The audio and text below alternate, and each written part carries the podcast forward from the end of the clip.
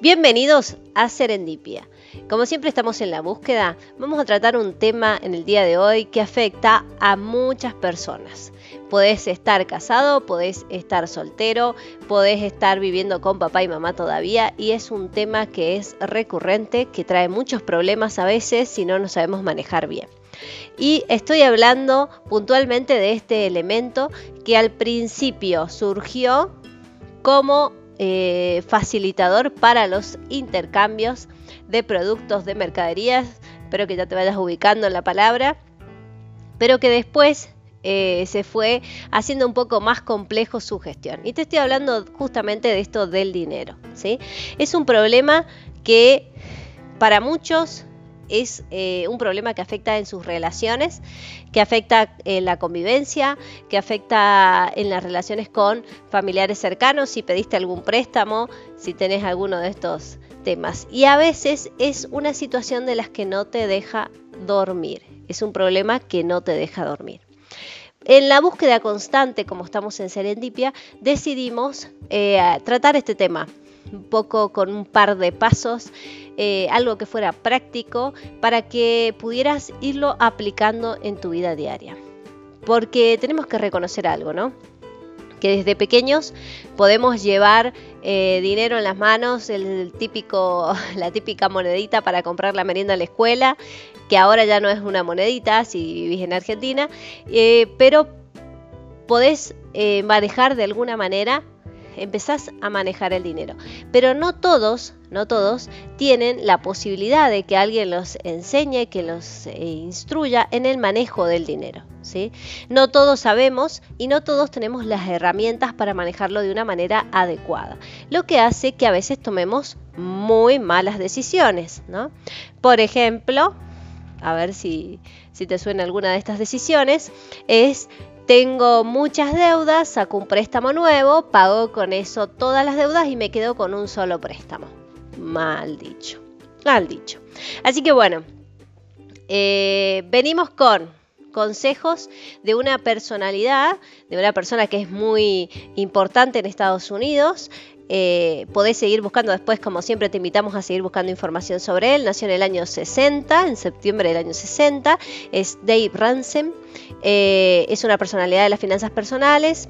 Se presenta en distintos programas de radio. Es autor de, varios libros.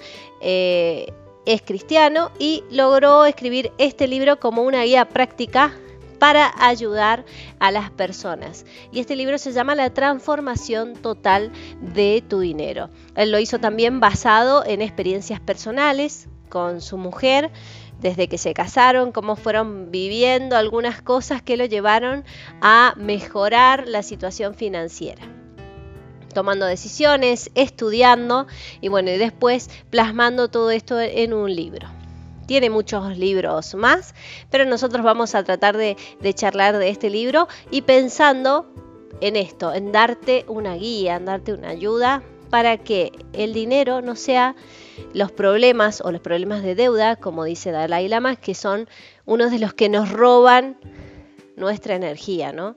Nos roban nuestra energía porque está constantemente ese problema, está pesando en nuestras espaldas, estamos pensando en eso y hace que perdamos mucha energía y dejemos de concentrarnos realmente en las cosas importantes.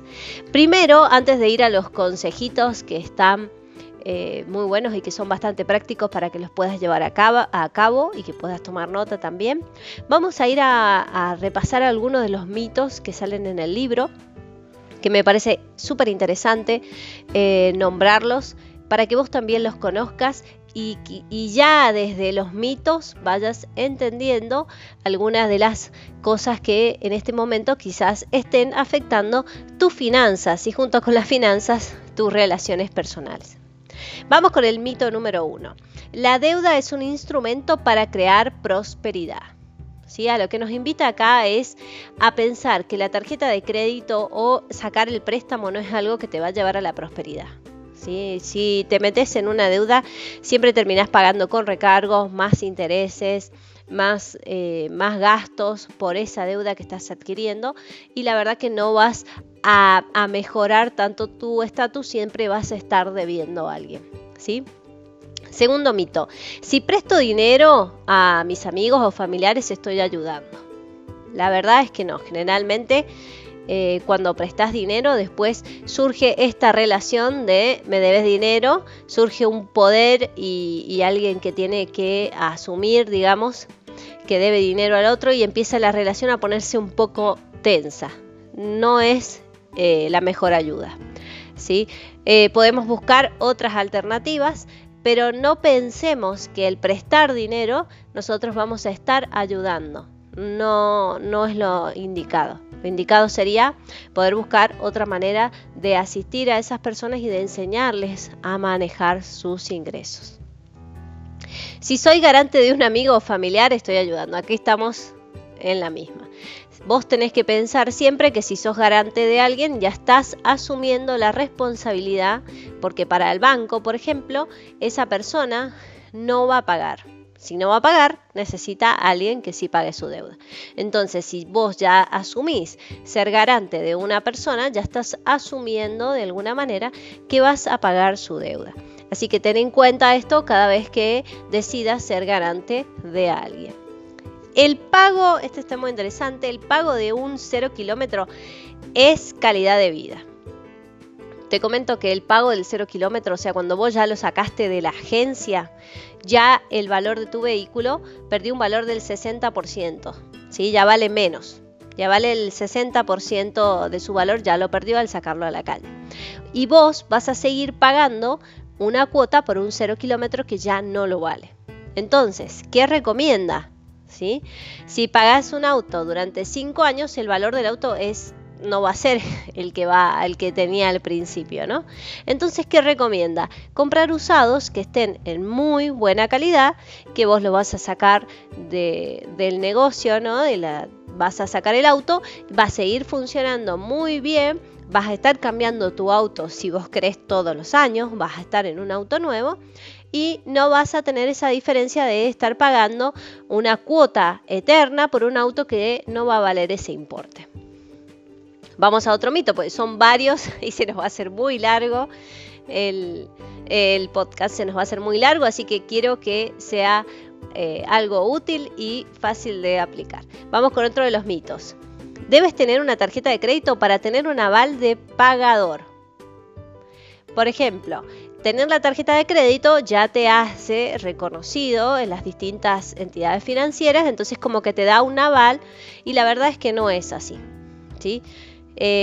Nosotros podemos eh, tener reconocimiento más que nada con un bono de sueldo o, por ejemplo, con la facturación, depende de la categoría en la que vos estás inscripto acá en Argentina. Vos podés presentar el aval de tus ingresos y es realmente lo que vos necesitas para poder comprar o adquirir algún bien. No puntualmente las tarjetas de crédito, que vamos a ver más adelante qué dice. Las tarjetas de débito eh, tienen más riesgos que las tarjetas de crédito. La verdad que no. Y eh, tienen los mismos, los mismos riesgos que la tarjeta de crédito, ¿sí? O sea que no es tan necesario meterse en el mundo de las finanzas y mantener tarjetas de crédito disponibles ahí porque siempre estamos pagando recargos a las entidades financieras, ¿no?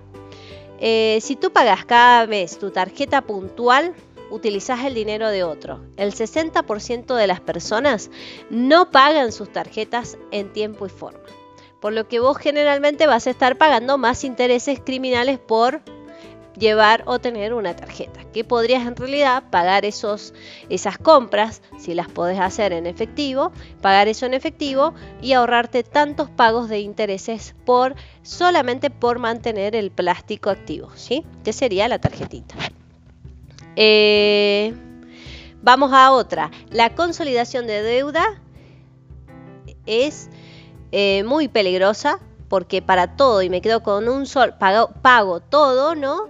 Y me quedo con un solo pago. Esto es lo que estamos hablando recién. Tengo muchas deudas. ¿Qué hago entonces? Pago todas con un solo préstamo. Como tengo pago, por ejemplo, debo en la zapatería, eh, tengo cuotas pendientes de un mueble, tengo cuotas pendientes en la farmacia, tengo cuotas pendientes en muchos lugares, entonces ¿qué hago? Saco un préstamo nuevo en el banco, cancelo todas esas deudas y me quedo con un solo pago. Bueno, la realidad de esto es que, ¿qué vas a hacer?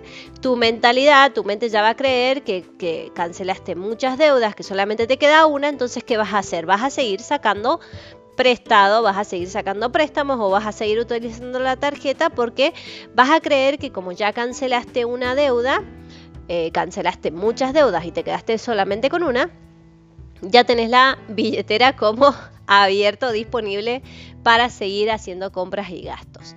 Esa sería la realidad de por qué la consolidación de deuda no, no es lo mejor. Vamos a otra. Eh, si no compramos a crédito, colapsa la economía del país. Bueno, la realidad es que no va a colapsar nada, sino la forma de, venta de créditos. Quienes ganan ahí, ganan los bancos, las entidades financieras que financian la compra de esos productos. O sea que no va a colapsar la economía, al contrario. Al hacer esos pagos en efectivo, seguimos moviendo el dinero y el dinero sigue trabajando. Eh, vamos a otra. Eh, todo saldrá bien cuando me retire, hay que ahorrar ahora. ¿sí? Ese también es uno de los mitos. Hay que pensar en el futuro. No es que todo va a salir bien. Eh, cuando nos retiremos vamos a tener, acá en Argentina es una jubilación que cobras por retirarte, dejar de trabajar. Bueno, la realidad es que hay que pensar en otras alternativas y pensarlo desde ahora. Otra solución. El oro es una buena inversión y me protege si ocurre algún colapso. La realidad es que el oro no es un, no es un, instrumento de fácil negociación. Entonces, eh, guardar tu dinero en oro para usarlo en una situación de emergencia, tenés que salir a cambiarlo, tenés que salir a hacer muchas gestiones para poder negociar o poder transaccionar con ese bien. Vamos a otra. Eh, la lotería me hará rico. Son, acá te dejo, te dejo la mala noticia que son muchos impuestos.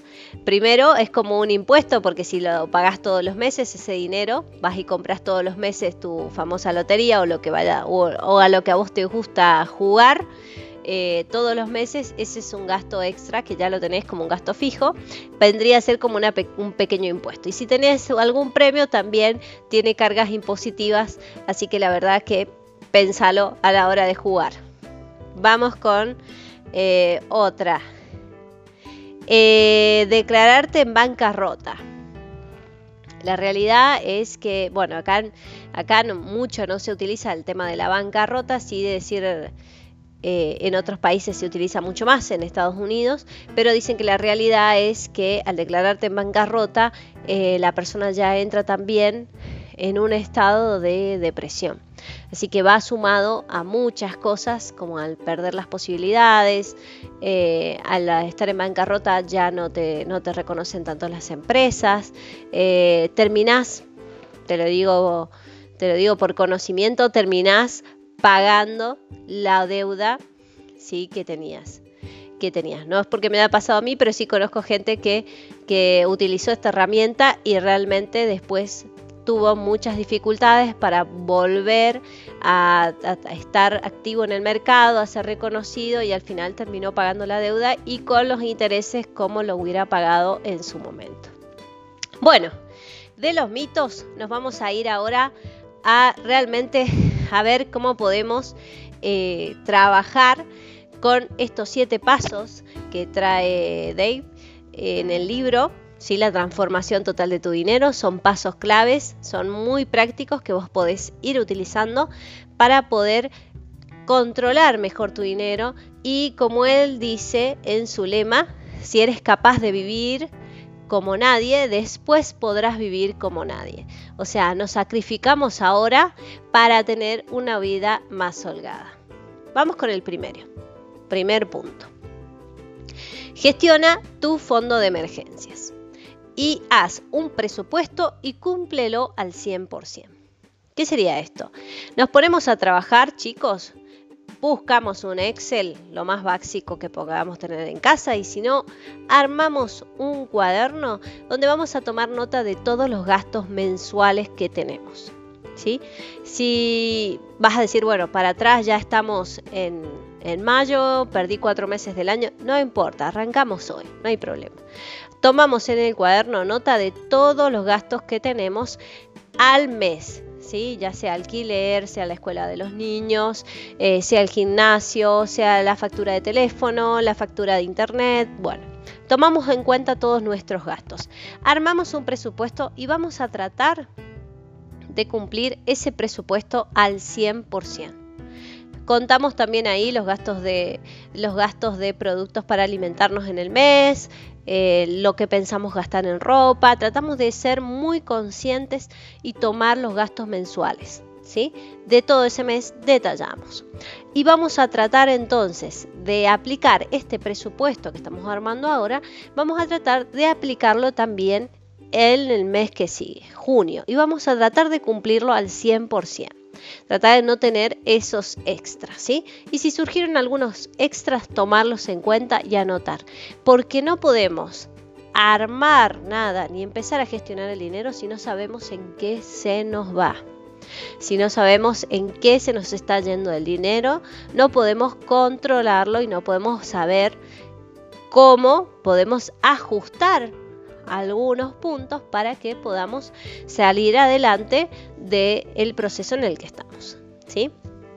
Entonces, haz un presupuesto y cúmplelo al 100%. Luego te invita, ¿sí? que este está todo dentro del punto número uno, a gestionar un fondo de emergencias. ¿sí? La idea sería romper el ciclo de la deuda. ¿Qué significa esto? No volver a pedir prestado si me surge una emergencia. Entonces lo que vas a hacer, o lo que vamos a hacer todos, es tratar de juntar dinero. Aquí en el libro te recomienda mil dólares. Yo pensaba más o menos que quizás lo que podríamos sugerir como un fondo de emergencia, como para ir comenzando, un sueldo. Yo pensaba fijarlo o comentarles si vos podés eh, fijarlo en ese monto o poner un monto para alguna emergencia. Alguna emergencia, se te rompió el auto, eh, tuviste que comprar medicamentos extra, surgió algo que no está planeado en ese presupuesto y que realmente es necesario, entonces este fondo de emergencia te va a sacar de la emergencia en ese momento, de la situación complicada por la que estés pasando en ese momento, sin tener que seguir en el círculo de la deuda. ¿Qué significa esto? Sin tener que salir a pedir prestado a las tarjetas, a las entidades financieras, a algún familiar, etc. No tenés que salir a pedir prestado a nadie, sino directamente usas el fondo de emergencia. Y lo que te invita es a tener este fondo de emergencia y olvidarte de él. No es que porque lo tengas y este mes no lo usaste me voy a ir a, de fiesta o me voy a ir a hacer un viaje cortito. No, es exclusivamente un fondo de emergencia que no se va a usar para otra cosa que no sea una emergencia precisamente. Así que si este fondo por alguna razón lo llegas a utilizar en alguno de los meses, no, no volvés a, a, gastar dinero, digamos, en otra cosa hasta que no puedas volver a lograr armar ese fondo de emergencia. ¿sí? La idea es que este fondo de emergencia lo generemos, lo podamos juntar, que por lo menos sea un, un sueldo, ¿sí? o poner un monto para poder cubrir alguna emergencia y lo tengamos guardado. Y nos olvidamos de eso tenemos ese dinero guardado para las situaciones de emergencia. Vamos entonces de esa manera a romper el ciclo de la deuda, o sea que no vamos a tener que volver a pedir prestado. Vamos al punto 2. Paga tus deudas usando el método bola de nieve. ¿Qué significa esto? Vamos a tener un control de todas las deudas. Las enumeramos, vemos nuestras finanzas personales, las enumeramos, ¿sí? Y vamos a ver qué, qué podemos pagar, vamos a empezar por la deuda mínima, vamos a pagar en todos la cuota mínima, no es que vamos a dejar de pagar ninguna, pero lo que vamos a intentar es ir generando un dinero extra, como nos lo podamos separar del presupuesto, tratamos de hacer un gasto eh, un poco más controlado por el presupuesto que hicimos en el punto 1 y de esa manera vamos a ir pagando la deuda más pequeña. Vos tenés 10 deudas, el supermercado, cuotas en la farmacia, cuotas de la ropa. Bueno, en todo vos vas a hacer un control de todas las deudas que tenés, vas a elegir la que tiene el monto mínimo, de todas vas a pagar la misma cuota que venís pagando todos los meses. Pero la deuda que tiene el monto mínimo, lo que vas a hacer es pagar un poco más todos los meses para intentar cancelarla lo antes posible. ¿Sí? Vamos a fijar como meta cancelar la deuda más pequeña lo antes posible. Si tenés, por ejemplo, cinco meses más por delante, la idea sería cancelarla en dos meses, en tres meses, juntar el dinero para poderla cancelar lo antes posible. ¿Esto qué va a hacer? Que cuando ya canceles vos la deuda más pequeña, vas a pasar a la segunda que sea más pequeña. ¿sí? Lo que va a llevar a este efecto que se llama bola de nieve. ¿Sí? Porque después nos va a ir sobrando ese dinero de la cuota 1, de la deuda 1 y de la deuda 2 que nos va a ayudar a cancelar más rápido la deuda 3. Y se va a ir armando esta bola de nieve que va a hacer que vos te sientas más motivado. ¿sí? Va a hacer que vos te sientas más, más fuerte, más posibilitado a cancelar el resto de las deudas y a seguirte manteniendo en este orden. ¿sí? Me manejo con el presupuesto que he programado mensualmente. Ya tengo mi fondo de emergencia para no volver a entrar en el círculo de la deuda y a la vez voy cancelando mis deudas con el efecto bola de nieve. Y recordemos esto, que, que me parecía importante. Las finanzas personales es un 20% y el 80% es el conocimiento que nosotros tengamos. O sea, tenemos que aprender a gestionar nuestras finanzas personales, pero tenemos que conocer en qué gastamos, cómo manejarlo y cómo hacer que las cosas eh, se vayan cancelando y cómo poder hacer para que el dinero trabaje para nosotros y no nosotros para el dinero. ¿sí? Vamos ahora con el punto número 3. Incrementa tu fondo de emergencia cuando ya saliste de las deudas, incrementa tu fondo de emergencia que cubra de 3 a 6 meses por si has perdido, vamos a pensar en esto, si vos perdés hoy día todos tus ingresos, es un seguro, es un colchoncito que vos vas a tener entre vos y la pobreza. ¿Qué significa esto? cancelaste todas tus deudas con el efecto bola de nieve. Vos ya tenías además un presupuesto armado y a la vez tenías el fondo de emergencia. Lo que te pide ahora en este punto 3 es que vos incrementes tu fondo de emergencia que cubra tu presupuesto de 3 a 6 meses. ¿sí? Vas a pensar con tu presupuesto en la mano, vas a pensar, bueno, yo gasto mensualmente 50 mil pesos o 100 mil pesos, bueno, necesito juntar el equivalente a 3 o 6 meses en mi fondo de emergencia. ¿Para qué va a significar? ¿Qué, ¿Para qué va a servir esto? En el caso de que por alguna razón vos perdieras tu trabajo, vos tenés por lo menos de 3 a 6 meses para poder cubrir esos gastos, seguir manteniendo eh, los gastos que venís trayendo en ese momento y poder buscar la posibilidad de encontrar otro trabajo o de seguir adelante hasta poder resolver la situación y volver a entrar al juego. ¿sí? Entonces, ese colchoncito te va a dar la seguridad, va a estar como seguridad entre vos y la pobreza. ¿sí? Vamos al punto número 4. Invierte un 15% de tu ingreso mensual para tu retiro en fondos privados, podés buscar, podés investigar, ¿sí? ¿Qué podés hacer? Aquí es donde empezamos ya a gestionar el trabajo de la riqueza, ¿sí? Ya hemos armado los puntos anteriores, hemos trabajado con lo anterior, vamos ahora a empezar a pensar en nuestro fondo de retiro. Y vamos a invertir el 15% de nuestros ingresos, ¿sí? En un fondo privado, en algo que nos ayude a que ese dinero vaya trabajando, vaya generando una riqueza. Acá vos tenés que pensar, está buena la sugerencia, es una inversión diversificada en cuatro partes iguales, de forma que te generen tasas de interés. Tomamos entonces ese 15% que nosotros vamos a destinar ahorrar para nuestro retiro, para cuando nos jubilemos, y vamos a tratar de buscar, ¿qué significa esto de inversión diversificada? Buscar cuatro tipos de inversión diferentes donde pongamos el 25% de ese total. ¿sí? Eh, supongamos que, no sé, ahorramos 20 mil pesos, ¿sí? De los 20 mil pesos vamos a sacar 5 mil para cada una de las inversiones que hemos elegido.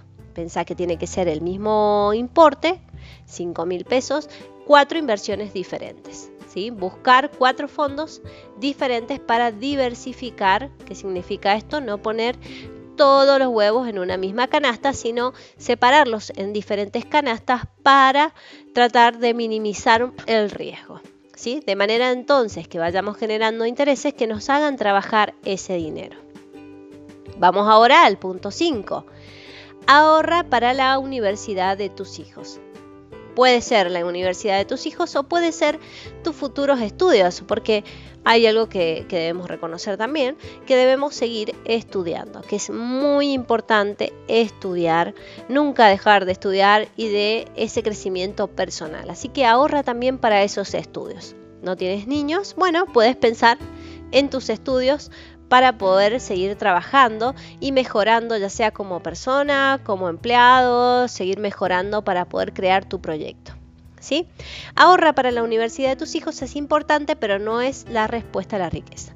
Tenemos que buscar también acá una forma de ahorrar, vamos a determinar determinada cantidad de dinero y vamos a tratar de ahorrarla. ¿Por qué sugiere esto?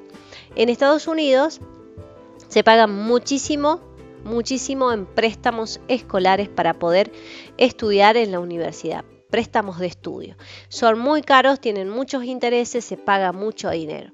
Entonces recomienda ahorrar y tener en cuenta esto, que por ejemplo ellos quieren ir a la universidad, una universidad privada que es muy cara y se paga mucho de cuota y quizás eh, no te alcance para esa universidad, pero sí te alcanza para una universidad eh, diferente. Bueno, ten en cuenta que lo más importante es la educación y que en general no importa qué universidad haya sido, sino qué hiciste con lo que aprendiste. Así que ten en cuenta esto. Vamos a el punto 6. Cuando ya hemos completado todos los puntos anteriores, vamos a ir al punto 6 que puede suceder que lo tengas o no. Puede suceder que tengas una hipoteca o no. Paga, tu hipoteca en la menor cantidad de tiempo posible para pagar menos intereses. En general las hipotecas vienen de 20 años, 30 eh, años, 10 años, bueno, trata de pagarla, de llegar al acuerdo con el banco de alguna manera para poderla pagar en, en el menor tiempo posible. Esto va a generar que tengas ya menos deudas, te vas a sentir más fuerte, más posibilitado a pagar porque has hecho todo el efecto de bola de nieve del punto 2, has ido armando tus fondos de, inversiones para tu retiro.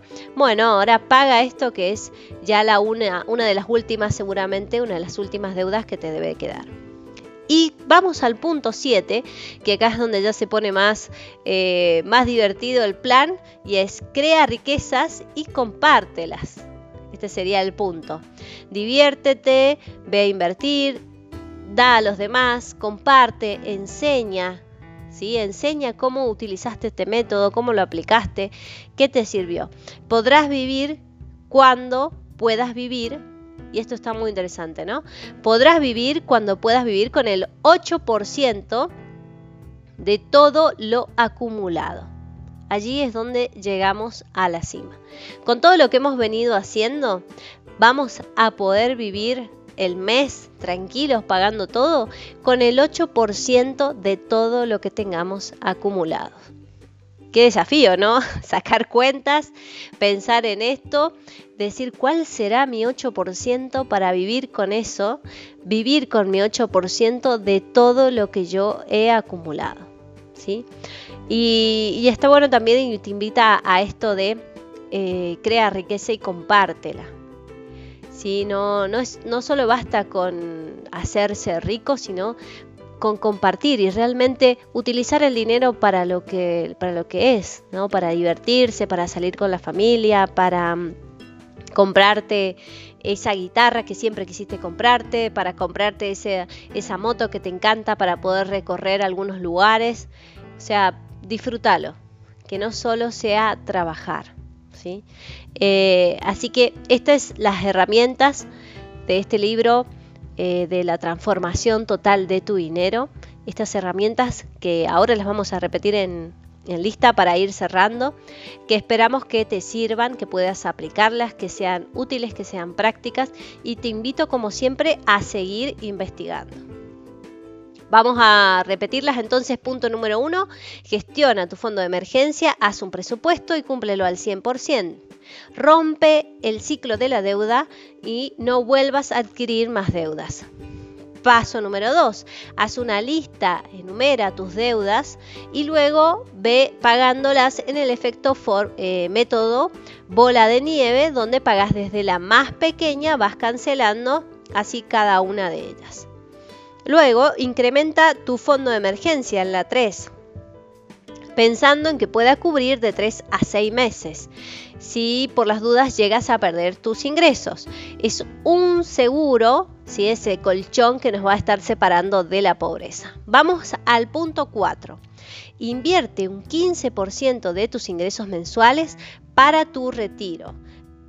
Pensando en esto, en diversificarlo en cuatro partes iguales para que genere intereses. Vamos al 5. Ahorra para la universidad de tus hijos. Es importante. Vamos al punto 6. Paga tu hipoteca en el menor tiempo posible.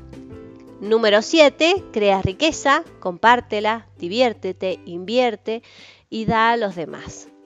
No solo es dar del dinero, sino es aprender, enseñar, compartir este método si realmente te sirvió. Y podrás vivir como nadie, dice al finalizar, si puedes vivir con el 8% de todo lo que has acumulado, allí habrás llegado a la cima de la montaña. Aplica el lema entonces, si eres capaz de vivir como nadie, después podrás vivir como nadie.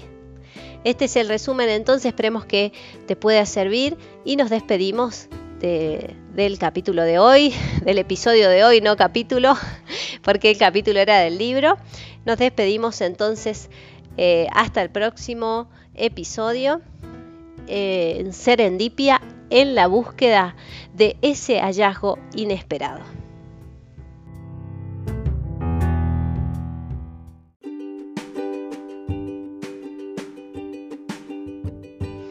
Bienvenidos a Serendipia. Como siempre estamos en la búsqueda, vamos a tratar un tema en el día de hoy que afecta a muchas personas. Podés estar casado, podés estar soltero, podés estar viviendo con papá y mamá todavía y es un tema que es recurrente, que trae muchos problemas a veces si no nos sabemos manejar bien. Y estoy hablando puntualmente de este elemento que al principio surgió como eh, facilitador para los intercambios de productos, de mercaderías, espero que ya te vayas ubicando en la palabra, pero que después eh, se fue haciendo un poco más complejo su gestión. Y te estoy hablando justamente de esto del dinero. Es un problema que para muchos es eh, un problema que afecta en sus relaciones, que afecta en la convivencia, que afecta en las relaciones con familiares cercanos, si pediste algún préstamo, si tenés alguno de estos temas. Y a veces es una situación de las que no te deja dormir, es un problema que no te deja dormir. En la búsqueda constante, como estamos en Serendipia, decidimos eh, tratar este tema un poco con un par de pasos, eh, algo que fuera práctico para que pudieras irlo aplicando en tu vida diaria. Porque tenemos que reconocer algo, ¿no? que desde pequeños podemos llevar eh, dinero en las manos, el típico, la típica monedita para comprar la merienda en la escuela, que ahora ya no es una monedita si vivís en Argentina, eh, pero podés manejar de alguna manera empezás a manejar el dinero. Pero no todos no todos, tienen la posibilidad de que alguien los enseñe, que los eh, instruya en el manejo del dinero. ¿sí? No todos sabemos y no todos tenemos las herramientas para manejarlo de una manera adecuada, lo que hace que a veces tomemos muy malas decisiones. ¿no? Por ejemplo, a ver si, si te suena alguna de estas decisiones, es tengo muchas deudas, saco un préstamo nuevo, pago con eso todas las deudas y me quedo con un solo préstamo. Mal dicho, mal dicho. Así que bueno, eh, venimos con consejos de una personalidad, de una persona que es muy importante en Estados Unidos. Eh, podés seguir buscando después, como siempre te invitamos a seguir buscando información sobre él. Nació en el año 60, en septiembre del año 60. Es Dave Ransom. Eh, es una personalidad de las finanzas personales. Se presenta en distintos programas de radio es autor de, varios libros, eh, es cristiano y logró escribir este libro como una guía práctica para ayudar a las personas. Y este libro se llama La transformación total de tu dinero. Él lo hizo también basado en experiencias personales con su mujer, desde que se casaron, cómo fueron viviendo algunas cosas que lo llevaron a mejorar la situación financiera tomando decisiones, estudiando y bueno, y después plasmando todo esto en un libro. Tiene muchos libros más, pero nosotros vamos a tratar de, charlar de este libro y pensando en esto, en darte una guía, en darte una ayuda para que el dinero no sea los problemas o los problemas de deuda, como dice Dalai Lama, que son unos de los que nos roban nuestra energía, ¿no? Nos roba nuestra energía porque está constantemente ese problema, está pesando a nuestras espaldas, estamos pensando en eso y hace que perdamos mucha energía y dejemos de concentrarnos realmente en las cosas importantes. Primero, antes de ir a los consejitos que están eh, muy buenos y que son bastante prácticos para que los puedas llevar a cabo, y que puedas tomar nota también. Vamos a ir a, repasar algunos de los mitos que salen en el libro, que me parece súper interesante eh, nombrarlos para que vos también los conozcas y, y, ya desde los mitos vayas entendiendo algunas de las cosas que en este momento quizás estén afectando tus finanzas y junto con las finanzas tus relaciones personales. Vamos con el mito número uno. La deuda es un instrumento para crear prosperidad. ¿Sí? A lo que nos invita acá es a pensar que la tarjeta de crédito o sacar el préstamo no es algo que te va a llevar a la prosperidad. ¿Sí? Si te metes en una deuda, siempre terminás pagando con recargos, más intereses, más, eh, más gastos por esa deuda que estás adquiriendo y la verdad que no vas a, mejorar tanto tu estatus, siempre vas a estar debiendo a alguien. ¿sí? Segundo mito, si presto dinero a mis amigos o familiares estoy ayudando. La verdad es que no, generalmente eh, cuando prestas dinero después surge esta relación de me debes dinero, surge un poder y alguien que tiene que asumir, digamos, que debe dinero al otro y empieza la relación a ponerse un poco tensa. No es eh, la mejor ayuda. ¿sí? Eh, podemos buscar otras alternativas, pero no pensemos que el prestar dinero nosotros vamos a estar ayudando. No, no es lo indicado. Lo indicado sería poder buscar otra manera de asistir a esas personas y de enseñarles a manejar sus ingresos. Si soy garante de un amigo o familiar, estoy ayudando. Aquí estamos en la misma. Vos tenés que pensar siempre que si sos garante de alguien ya estás asumiendo la responsabilidad porque para el banco, por ejemplo, esa persona no va a pagar. Si no va a pagar, necesita a alguien que sí pague su deuda. Entonces, si vos ya asumís ser garante de una persona, ya estás asumiendo de alguna manera que vas a pagar su deuda. Así que ten en cuenta esto cada vez que decidas ser garante de alguien. El pago, este está muy interesante, el pago de un cero kilómetro es calidad de vida. Te comento que el pago del cero kilómetro, o sea, cuando vos ya lo sacaste de la agencia, ya el valor de tu vehículo perdió un valor del 60%, ¿sí? ya vale menos, ya vale el 60% de su valor, ya lo perdió al sacarlo a la calle. Y vos vas a seguir pagando una cuota por un cero kilómetro que ya no lo vale. Entonces, ¿qué recomienda? Si pagas un auto durante 5 años, el valor del auto es no va a ser el que va el que tenía al principio, ¿no? Entonces, ¿qué recomienda? Comprar usados que estén en muy buena calidad, que vos lo vas a sacar del negocio, ¿no? Vas a sacar el auto, va a seguir funcionando muy bien, vas a estar cambiando tu auto si vos querés todos los años, vas a estar en un auto nuevo y no vas a tener esa diferencia de estar pagando una cuota eterna por un auto que no va a valer ese importe. Vamos a otro mito, pues son varios y se nos va a hacer muy largo. El, podcast se nos va a hacer muy largo, así que quiero que sea eh, algo útil y fácil de aplicar. Vamos con otro de los mitos. Debes tener una tarjeta de crédito para tener un aval de pagador. Por ejemplo, tener la tarjeta de crédito ya te hace reconocido en las distintas entidades financieras, entonces como que te da un aval y la verdad es que no es así. ¿sí? nosotros podemos eh, tener reconocimiento más que nada con un bono de sueldo o, por ejemplo, con la facturación, depende de la categoría en la que vos estás inscripto acá en Argentina. Vos podés presentar el aval de tus ingresos y es realmente lo que vos necesitas para poder comprar o adquirir algún bien. No puntualmente las tarjetas de crédito, que vamos a ver más adelante qué dice. Las tarjetas de débito eh, tienen más riesgos que las tarjetas de crédito. La verdad que no. Y eh, tienen los mismos, los mismos riesgos que la tarjeta de crédito, ¿sí? O sea que no es tan necesario meterse en el mundo de las finanzas y mantener tarjetas de crédito disponibles ahí porque siempre estamos pagando recargos a las entidades financieras, ¿no? Eh, si tú pagas cada mes tu tarjeta puntual, utilizas el dinero de otro. El 60% de las personas no pagan sus tarjetas en tiempo y forma.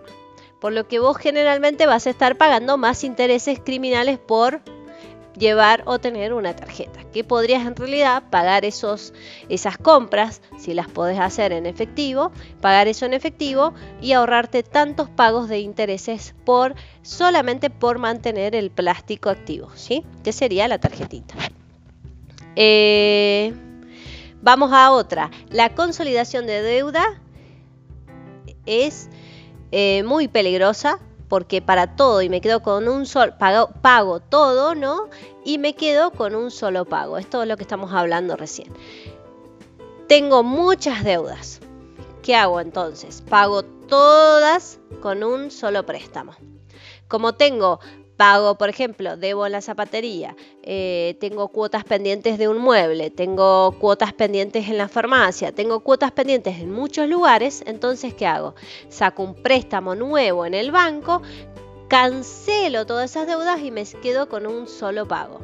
Bueno, la realidad de esto es que ¿qué vas a hacer? Tu mentalidad, tu mente ya va a creer que, que, cancelaste muchas deudas, que solamente te queda una, entonces ¿qué vas a hacer? Vas a seguir sacando prestado, vas a seguir sacando préstamos o vas a seguir utilizando la tarjeta porque vas a creer que como ya cancelaste una deuda, eh, cancelaste muchas deudas y te quedaste solamente con una, ya tenés la billetera como abierto, disponible para seguir haciendo compras y gastos. Esa sería la realidad de por qué la consolidación de deuda no, no es lo mejor. Vamos a otra. Eh, si, no compramos a crédito, colapsa la economía del país.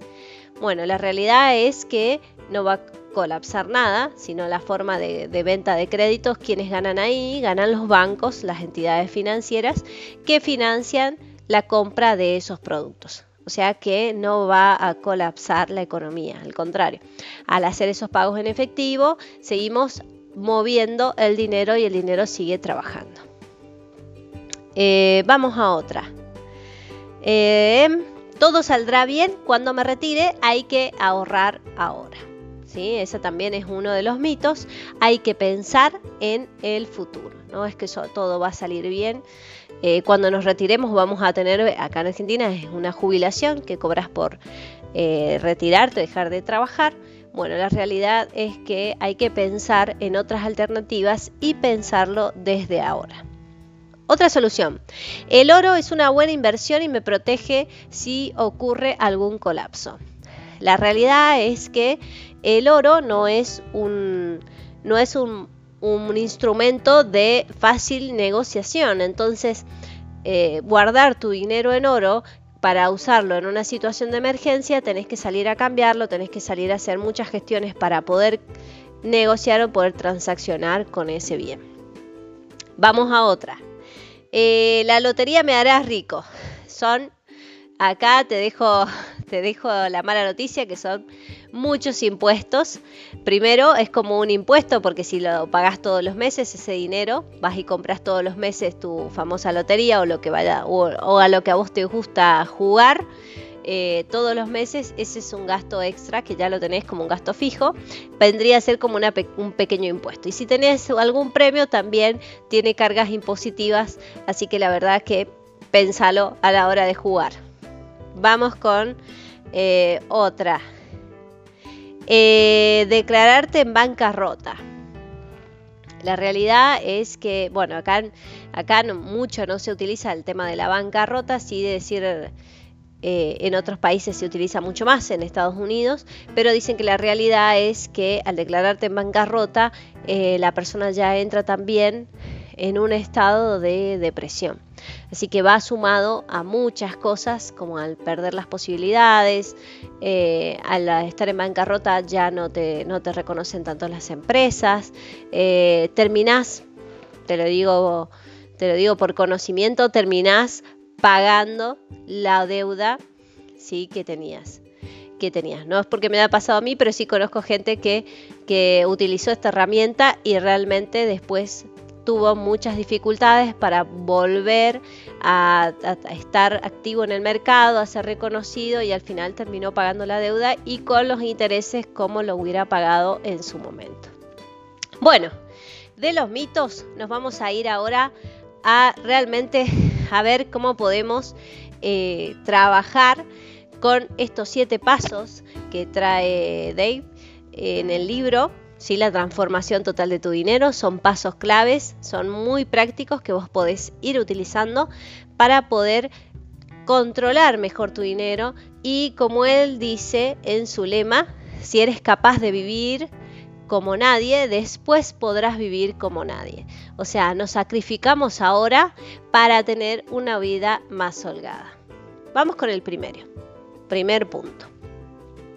Gestiona tu fondo de emergencias y haz un presupuesto y cúmplelo al 100%.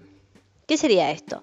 Nos ponemos a trabajar, chicos, buscamos un Excel, lo más básico que podamos tener en casa, y si no, armamos un cuaderno donde vamos a tomar nota de todos los gastos mensuales que tenemos. ¿sí? Si vas a decir, bueno, para atrás ya estamos en, en mayo, perdí cuatro meses del año, no importa, arrancamos hoy, no hay problema. Tomamos en el cuaderno nota de todos los gastos que tenemos al mes ya sea alquiler, sea la escuela de los niños, eh, sea el gimnasio, sea la factura de teléfono, la factura de internet, bueno. Tomamos en cuenta todos nuestros gastos. Armamos un presupuesto y vamos a tratar de cumplir ese presupuesto al 100%. Contamos también ahí los gastos de, los gastos de productos para alimentarnos en el mes, eh, lo que pensamos gastar en ropa. Tratamos de ser muy conscientes y tomar los gastos mensuales. ¿sí? De todo ese mes detallamos. Y vamos a tratar entonces de aplicar este presupuesto que estamos armando ahora, vamos a tratar de aplicarlo también en el mes que sigue, junio, y vamos a tratar de cumplirlo al 100%. Tratar de no tener esos extras, ¿sí? Y si surgieron algunos extras, tomarlos en cuenta y anotar. Porque no podemos armar nada ni empezar a gestionar el dinero si no sabemos en qué se nos va. Si no sabemos en qué se nos está yendo el dinero, no podemos controlarlo y no podemos saber cómo podemos ajustar algunos puntos para que podamos salir adelante del proceso en el que estamos. ¿sí? Entonces, haz un presupuesto y cúmplelo al 100%. Luego te invita, ¿sí? que este está todo dentro del punto número uno, a gestionar un fondo de emergencias. ¿sí? La idea sería romper el ciclo de la deuda. ¿Qué significa esto? No volver a pedir prestado si me surge una emergencia. Entonces lo que vas a hacer, o lo que vamos a hacer todos, es tratar de juntar dinero. Aquí en el libro te recomienda mil dólares. Yo pensaba más o menos que quizás lo que podríamos sugerir como un fondo de emergencia, como para ir comenzando, un sueldo. Yo pensaba fijarlo o comentarles si vos podés eh, fijarlo en ese monto o poner un monto para alguna emergencia. Alguna emergencia, se te rompió el auto, eh, tuviste que comprar medicamentos extra, surgió algo que no está planeado en ese presupuesto y que realmente es necesario, entonces este fondo de emergencia te va a sacar de la emergencia en ese momento, de la situación complicada por la que estés pasando en ese momento, sin tener que seguir en el círculo de la deuda. ¿Qué significa esto? Sin tener que salir a pedir prestado a las tarjetas, a las entidades financieras, a algún familiar, etc. No tenés que salir a pedir prestado a nadie, sino directamente usas el fondo de emergencia. Y lo que te invita es a tener este fondo de emergencia y olvidarte de él. No es que porque lo tengas y este mes no lo usaste me voy a ir a, de fiesta o me voy a ir a hacer un viaje cortito. No, es exclusivamente un fondo de emergencia que no se va a usar para otra cosa que no sea una emergencia precisamente. Así que si este fondo por alguna razón lo llegas a utilizar en alguno de los meses, no, no volvés a, a, gastar dinero, digamos, en otra cosa hasta que no puedas volver a lograr armar ese fondo de emergencia. ¿sí? La idea es que este fondo de emergencia lo generemos, lo podamos juntar, que por lo menos sea un, sueldo, ¿sí? o pone un monto para poder cubrir alguna emergencia y lo tengamos guardado. Y nos olvidamos de eso tenemos ese dinero guardado para las situaciones de emergencia. Vamos entonces de esa manera a romper el ciclo de la deuda, o sea que no vamos a tener que volver a pedir prestado. Vamos al punto 2. Paga tus deudas usando el método bola de nieve. ¿Qué significa esto? Vamos a tener un control de todas las deudas. Las enumeramos, vemos nuestras finanzas personales, las enumeramos, ¿sí? Y vamos a ver qué, qué podemos pagar, vamos a empezar por la deuda mínima, vamos a pagar en todos la cuota mínima, no es que vamos a dejar de pagar ninguna, pero lo que vamos a intentar es ir generando un dinero extra, como nos, lo podamos separar del presupuesto, tratamos de hacer un gasto eh, un poco más controlado por el presupuesto que hicimos en el punto 1 y de esa manera vamos a ir pagando la deuda más pequeña. Vos tenés 10 deudas, el supermercado, cuotas en la farmacia, cuotas de la ropa. Bueno, en todo vos vas a hacer un control de todas las deudas que tenés, vas a elegir la que tiene el monto mínimo, de todas vas a pagar la misma cuota que venís pagando todos los meses. Pero la deuda que tiene el monto mínimo, lo que vas a hacer es pagar un poco más todos los meses para intentar cancelarla lo antes posible. ¿Sí? Vamos a fijar como meta cancelar la deuda más pequeña lo antes posible. Si tenés, por ejemplo, cinco meses más por delante, la idea sería cancelarla en dos meses, en tres meses, juntar el dinero para poderla cancelar lo antes posible. ¿Esto qué va a hacer? Que cuando ya canceles vos la deuda más pequeña, vas a pasar a la segunda que sea más pequeña. ¿sí?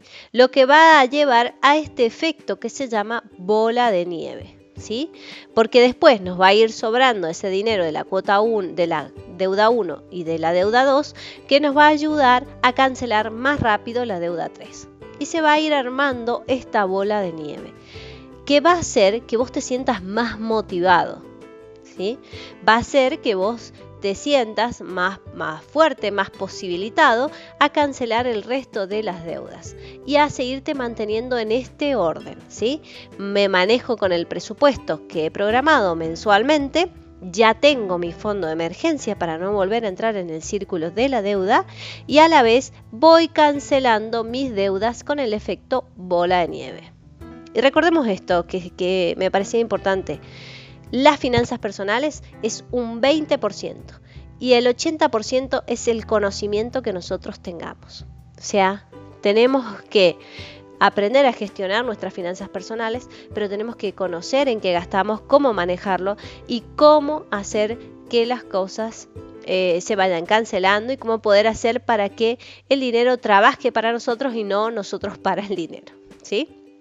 Vamos ahora con el punto número 3. Incrementa tu fondo de emergencia. Cuando ya saliste de las deudas, incrementa tu fondo de emergencia que cubra de 3 a 6 meses por si has perdido, vamos a pensar en esto, si vos perdés hoy día todos tus ingresos, es un seguro, es un colchoncito que vos vas a tener entre vos y la pobreza. ¿Qué significa esto? Cancelaste todas tus deudas con el efecto bola de nieve. ¿Sí? Vos ya tenías además un presupuesto armado y a la vez tenías el fondo de emergencia. Lo que te pide ahora en este punto 3 es que vos incrementes tu fondo de emergencia que cubra tu presupuesto de 3 a 6 meses. ¿sí? Vas a pensar con tu presupuesto en la mano, vas a pensar, bueno, yo gasto mensualmente 50 mil pesos o 100 mil pesos, bueno, necesito juntar el equivalente a 3 o 6 meses en mi fondo de emergencia. ¿Para qué va a significar? ¿Qué, ¿Para qué va a servir esto? En el caso de que por alguna razón vos perdieras tu trabajo, vos tenés por lo menos de 3 a 6 meses para poder cubrir esos gastos, seguir manteniendo eh, los gastos que venís trayendo en ese momento y poder buscar la posibilidad de encontrar otro trabajo o de seguir adelante hasta poder resolver la situación y volver a entrar al juego. ¿sí? Entonces, ese colchoncito te va a dar la seguridad, va a estar como seguridad entre vos y la pobreza. ¿sí? Vamos al punto número 4. Invierte un 15% de tu ingreso mensual para tu retiro. En fondos privados podés buscar, podés investigar, ¿sí? ¿Qué podés hacer? Aquí es donde empezamos ya a gestionar el trabajo de la riqueza. ¿sí? Ya hemos armado los puntos anteriores, hemos trabajado con lo anterior, vamos ahora a empezar a pensar en nuestro fondo de retiro. Y vamos a invertir el 15% de nuestros ingresos ¿sí? en un fondo privado, en algo que nos ayude a que ese dinero vaya trabajando, vaya generando una riqueza. Acá vos tenés que pensar está buena la sugerencia, es una inversión diversificada en cuatro partes iguales, de forma que te generen tasas de interés. Tomamos entonces ese 15% que nosotros vamos a destinar ahorrar para nuestro retiro, para cuando nos jubilemos, y vamos a tratar de buscar, ¿qué significa esto de inversión diversificada? Buscar cuatro tipos de inversión diferentes donde pongamos el 25% de ese total. ¿sí? Eh, supongamos que, no sé, ahorramos 20 mil pesos, ¿sí? De los 20 mil pesos vamos a sacar 5 mil para cada una de las inversiones que hemos elegido. Pensá que tiene que ser el mismo importe, 5 mil pesos, cuatro inversiones diferentes. Buscar cuatro fondos diferentes para diversificar, ¿qué significa esto? No poner todos los huevos en una misma canasta, sino separarlos en diferentes canastas para tratar de minimizar el riesgo. De manera entonces que vayamos generando intereses que nos hagan trabajar ese dinero. Vamos ahora al punto 5. Ahorra para la universidad de tus hijos. Puede ser la universidad de tus hijos o puede ser tus futuros estudios, porque hay algo que, debemos reconocer también, que debemos seguir estudiando, que es muy importante estudiar, nunca dejar de estudiar y de ese crecimiento personal. Así que ahorra también para esos estudios. ¿No tienes niños? Bueno, puedes pensar en tus estudios para poder seguir trabajando y mejorando ya sea como persona, como empleado, seguir mejorando para poder crear tu proyecto. ¿Sí? Ahorra para la universidad de tus hijos es importante, pero no es la respuesta a la riqueza. Tenemos que buscar también acá una forma de ahorrar, vamos a determinar determinada cantidad de dinero y vamos a tratar de ahorrarla. ¿Por qué sugiere esto? En Estados Unidos se paga muchísimo muchísimo en préstamos escolares para poder estudiar en la universidad préstamos de estudio. Son muy caros, tienen muchos intereses, se paga mucho dinero. Entonces recomienda ahorrar y tener en cuenta esto, que por ejemplo ellos quieren ir a la universidad, una universidad privada que es muy cara y se paga mucho de cuota y quizás eh, no te alcance para esa universidad, pero sí te alcanza para una universidad eh, diferente. Bueno, ten en cuenta que lo más importante es la educación y que en general no importa qué universidad haya sido, sino qué hiciste con lo que aprendiste. Así que ten en cuenta esto. Vamos a el punto 6. Cuando ya hemos completado todos los puntos anteriores, vamos a ir al punto 6, que puede suceder que lo tengas o no. Puede suceder que tengas una hipoteca o no. Paga, tu hipoteca en la menor cantidad de tiempo posible para pagar menos intereses. En general las hipotecas vienen de 20 años, 30 eh, años, 10 años, bueno, trata de pagarla, de llegar al acuerdo con el banco de alguna manera para poderla pagar en el menor tiempo posible. Esto va a generar que tengas ya menos deudas, te vas a sentir más fuerte, más posibilitado a pagar porque has hecho todo el efecto de bola de nieve del punto 2, has ido armando tus fondos de, inversiones para tu retiro. Bueno, ahora paga esto que es ya la una, una de las últimas, seguramente una de las últimas deudas que te debe quedar. Y vamos al punto 7, que acá es donde ya se pone más, eh, más divertido el plan, y es crea riquezas y compártelas. Este sería el punto. Diviértete, ve a invertir, da a los demás, comparte, enseña. ¿Sí? Enseña cómo utilizaste este método, cómo lo aplicaste, qué te sirvió. Podrás vivir cuando puedas vivir y esto está muy interesante, ¿no? Podrás vivir cuando puedas vivir con el 8% de todo lo acumulado. Allí es donde llegamos a la cima. Con todo lo que hemos venido haciendo, vamos a poder vivir el mes tranquilos pagando todo con el 8% de todo lo que tengamos acumulado. Qué desafío, ¿no? Sacar cuentas, pensar en esto, decir cuál será mi 8% para vivir con eso, vivir con mi 8% de todo lo que yo he acumulado. ¿sí? Y, está bueno también y te invita a esto de eh, crea riqueza y compártela. ¿sí? No, no, es, no solo basta con hacerse rico, sino con compartir y realmente utilizar el dinero para lo que, para lo que es, ¿no? Para divertirse, para salir con la familia, para mm, comprarte esa guitarra que siempre quisiste comprarte, para comprarte esa moto que te encanta para poder recorrer algunos lugares. O sea, disfrútalo, que no solo sea trabajar. ¿sí? Eh, así que estas son las herramientas de este libro eh, de la transformación total de tu dinero. Estas herramientas que ahora las vamos a repetir en, en lista para ir cerrando, que esperamos que te sirvan, que puedas aplicarlas, que sean útiles, que sean prácticas y te invito como siempre a seguir investigando.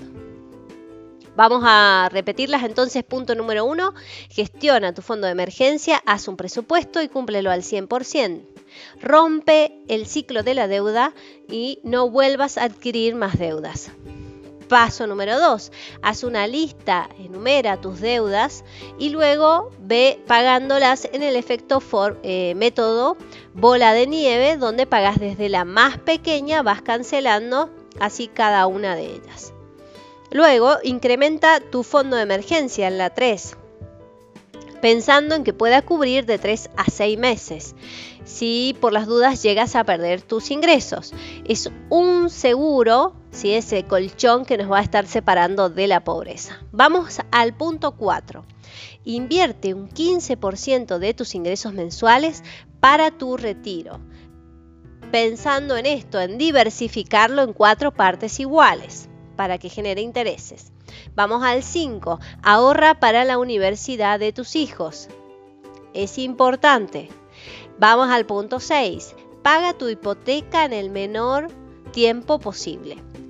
Número 7, crea riqueza, compártela, diviértete, invierte y da a los demás.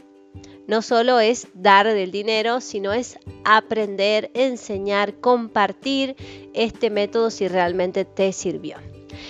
Y podrás vivir como nadie, dice al finalizar, si puedes vivir con el 8% de todo lo que has acumulado, allí habrás llegado a la cima de la montaña. Aplica el lema entonces, si eres capaz de vivir como nadie, después podrás vivir como nadie. Este es el resumen entonces, esperemos que te pueda servir y nos despedimos del capítulo de hoy, del episodio de hoy, no capítulo, porque el capítulo era del libro. Nos despedimos entonces eh, hasta el próximo episodio eh, en Serendipia en la búsqueda de ese hallazgo inesperado.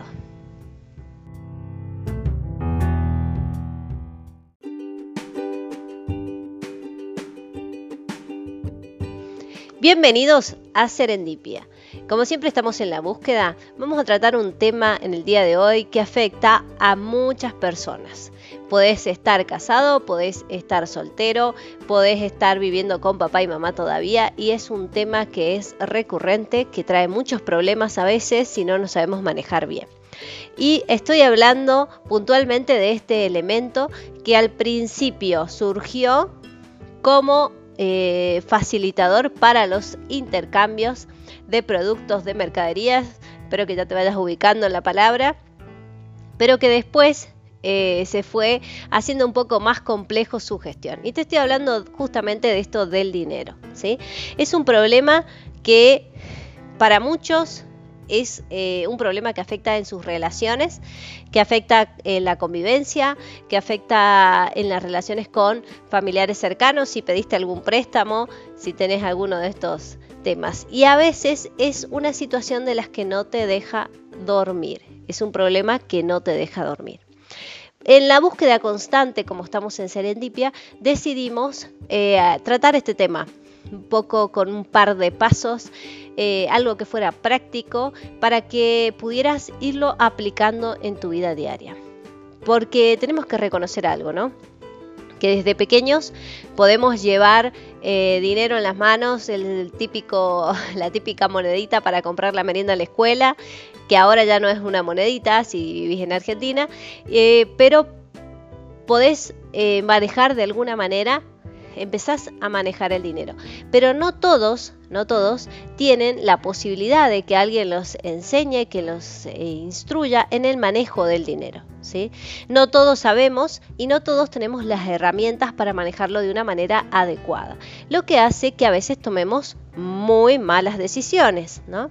Por ejemplo, a ver si, si te suena alguna de estas decisiones, es tengo muchas deudas, saco un préstamo nuevo, pago con eso todas las deudas y me quedo con un solo préstamo. Mal dicho, mal dicho. Así que bueno, eh, venimos con consejos de una personalidad, de una persona que es muy importante en Estados Unidos, eh, podés seguir buscando después, como siempre te invitamos a seguir buscando información sobre él. Nació en el año 60, en septiembre del año 60. Es Dave Ransom. Eh, es una personalidad de las finanzas personales. Se presenta en distintos programas de radio. Es autor de, varios libros. Eh, es cristiano y logró escribir este libro como una guía práctica para ayudar a las personas. Y este libro se llama La transformación total de tu dinero. Él lo hizo también basado en experiencias personales con su mujer, desde que se casaron, cómo fueron viviendo algunas cosas que lo llevaron a mejorar la situación financiera tomando decisiones, estudiando y bueno, y después plasmando todo esto en un libro tiene muchos libros más, pero nosotros vamos a tratar de, charlar de este libro y pensando en esto, en darte una guía, en darte una ayuda para que el dinero no sea los problemas o los problemas de deuda, como dice Dalai Lama, que son unos de los que nos roban nuestra energía, ¿no? Nos roban nuestra energía porque está constantemente ese problema, está pesando en nuestras espaldas, estamos pensando en eso y hace que perdamos mucha energía y dejemos de concentrarnos realmente en las cosas importantes. Primero, antes de ir a los consejitos que están eh, muy buenos y que son bastante prácticos para que los puedas llevar a cabo, y que puedas tomar nota también. Vamos a ir a, repasar algunos de los mitos que salen en el libro, que me parece súper interesante eh, nombrarlos para que vos también los conozcas y, ya desde los mitos vayas entendiendo algunas de las cosas que en este momento quizás estén afectando tus finanzas y junto con las finanzas tus relaciones personales. Vamos con el mito número uno. La deuda es un instrumento para crear prosperidad. ¿Sí? A lo que nos invita acá es a pensar que la tarjeta de crédito o sacar el préstamo no es algo que te va a llevar a la prosperidad. Si te metes en una deuda, siempre terminás pagando con recargos, más intereses, más, eh, más gastos por esa deuda que estás adquiriendo y la verdad que no vas a, mejorar tanto tu estatus, siempre vas a estar debiendo a alguien. ¿sí? Segundo mito, si presto dinero a mis amigos o familiares estoy ayudando. La verdad es que no, generalmente eh, cuando prestas dinero después surge esta relación de me debes dinero, surge un poder y, alguien que tiene que asumir, digamos, que debe dinero al otro y empieza la relación a ponerse un poco tensa. No es eh, la mejor ayuda. ¿sí? Eh, podemos buscar otras alternativas, pero no pensemos que el prestar dinero nosotros vamos a estar ayudando. No, no es lo indicado. Lo indicado sería poder buscar otra manera de asistir a esas personas y de enseñarles a manejar sus ingresos. Si soy garante de un amigo o familiar, estoy ayudando. Aquí estamos en la misma. Vos tenés que pensar siempre que si sos garante de alguien ya estás asumiendo la responsabilidad porque para el banco, por ejemplo, esa persona no va a pagar. Si no va a pagar, necesita a alguien que sí pague su deuda. Entonces, si vos ya asumís ser garante de una persona, ya estás asumiendo de alguna manera que vas a pagar su deuda. Así que ten en cuenta esto cada vez que decidas ser garante de alguien. El pago, este está muy interesante, el pago de un cero kilómetro es calidad de vida. Te comento que el pago del cero kilómetro, o sea, cuando vos ya lo sacaste de la agencia, ya el valor de tu vehículo perdió un valor del 60%, ¿sí? ya vale menos, ya vale el 60% de su valor, ya lo perdió al sacarlo a la calle. Y vos vas a seguir pagando una cuota por un cero kilómetro que ya no lo vale. Entonces, ¿qué recomienda? ¿Sí? Si pagas un auto durante cinco años, el valor del auto es no va a ser el que va el que tenía al principio, ¿no? Entonces, ¿qué recomienda? Comprar usados que estén en muy buena calidad, que vos lo vas a sacar del negocio, ¿no? De la, vas a sacar el auto, va a seguir funcionando muy bien, vas a estar cambiando tu auto si vos crees todos los años, vas a estar en un auto nuevo y no vas a tener esa diferencia de estar pagando una cuota eterna por un auto que no va a valer ese importe. Vamos a otro mito, porque son varios y se nos va a hacer muy largo. El, podcast se nos va a hacer muy largo, así que quiero que sea eh, algo útil y fácil de aplicar. Vamos con otro de los mitos. Debes tener una tarjeta de crédito para tener un aval de pagador. Por ejemplo, tener la tarjeta de crédito ya te hace reconocido en las distintas entidades financieras, entonces como que te da un aval y la verdad es que no es así. ¿sí?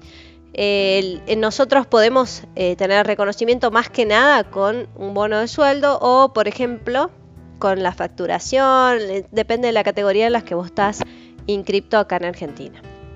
Vos podés presentar el aval de tus ingresos y es realmente lo que vos necesitas para poder comprar o adquirir algún bien. No puntualmente las tarjetas de crédito, que vamos a ver más adelante qué dice. Las tarjetas de débito eh, tienen más riesgos que las tarjetas de crédito. La verdad que no. Y eh, tienen los mismos, los mismos riesgos que la tarjeta de crédito, ¿sí? O sea que no es tan necesario meterse en el mundo de las finanzas y mantener tarjetas de crédito disponibles ahí porque siempre estamos pagando recargos a las entidades financieras, ¿no? Eh, si tú pagas cada mes tu tarjeta puntual, utilizas el dinero de otro. El 60% de las personas no pagan sus tarjetas en tiempo y forma. Por lo que vos generalmente vas a estar pagando más intereses criminales por llevar o tener una tarjeta, que podrías en realidad pagar esos, esas compras, si las podés hacer en efectivo, pagar eso en efectivo y ahorrarte tantos pagos de intereses por solamente por mantener el plástico activo, ¿sí? Que sería la tarjetita. Eh, vamos a otra. La consolidación de deuda es eh, muy peligrosa porque para todo y me quedo con un solo pago, pago todo, ¿no? Y me quedo con un solo pago. Es todo lo que estamos hablando recién. Tengo muchas deudas. ¿Qué hago entonces? Pago todas con un solo préstamo. Como tengo pago, por ejemplo, debo la zapatería, eh, tengo cuotas pendientes de un mueble, tengo cuotas pendientes en la farmacia, tengo cuotas pendientes en muchos lugares, entonces ¿qué hago?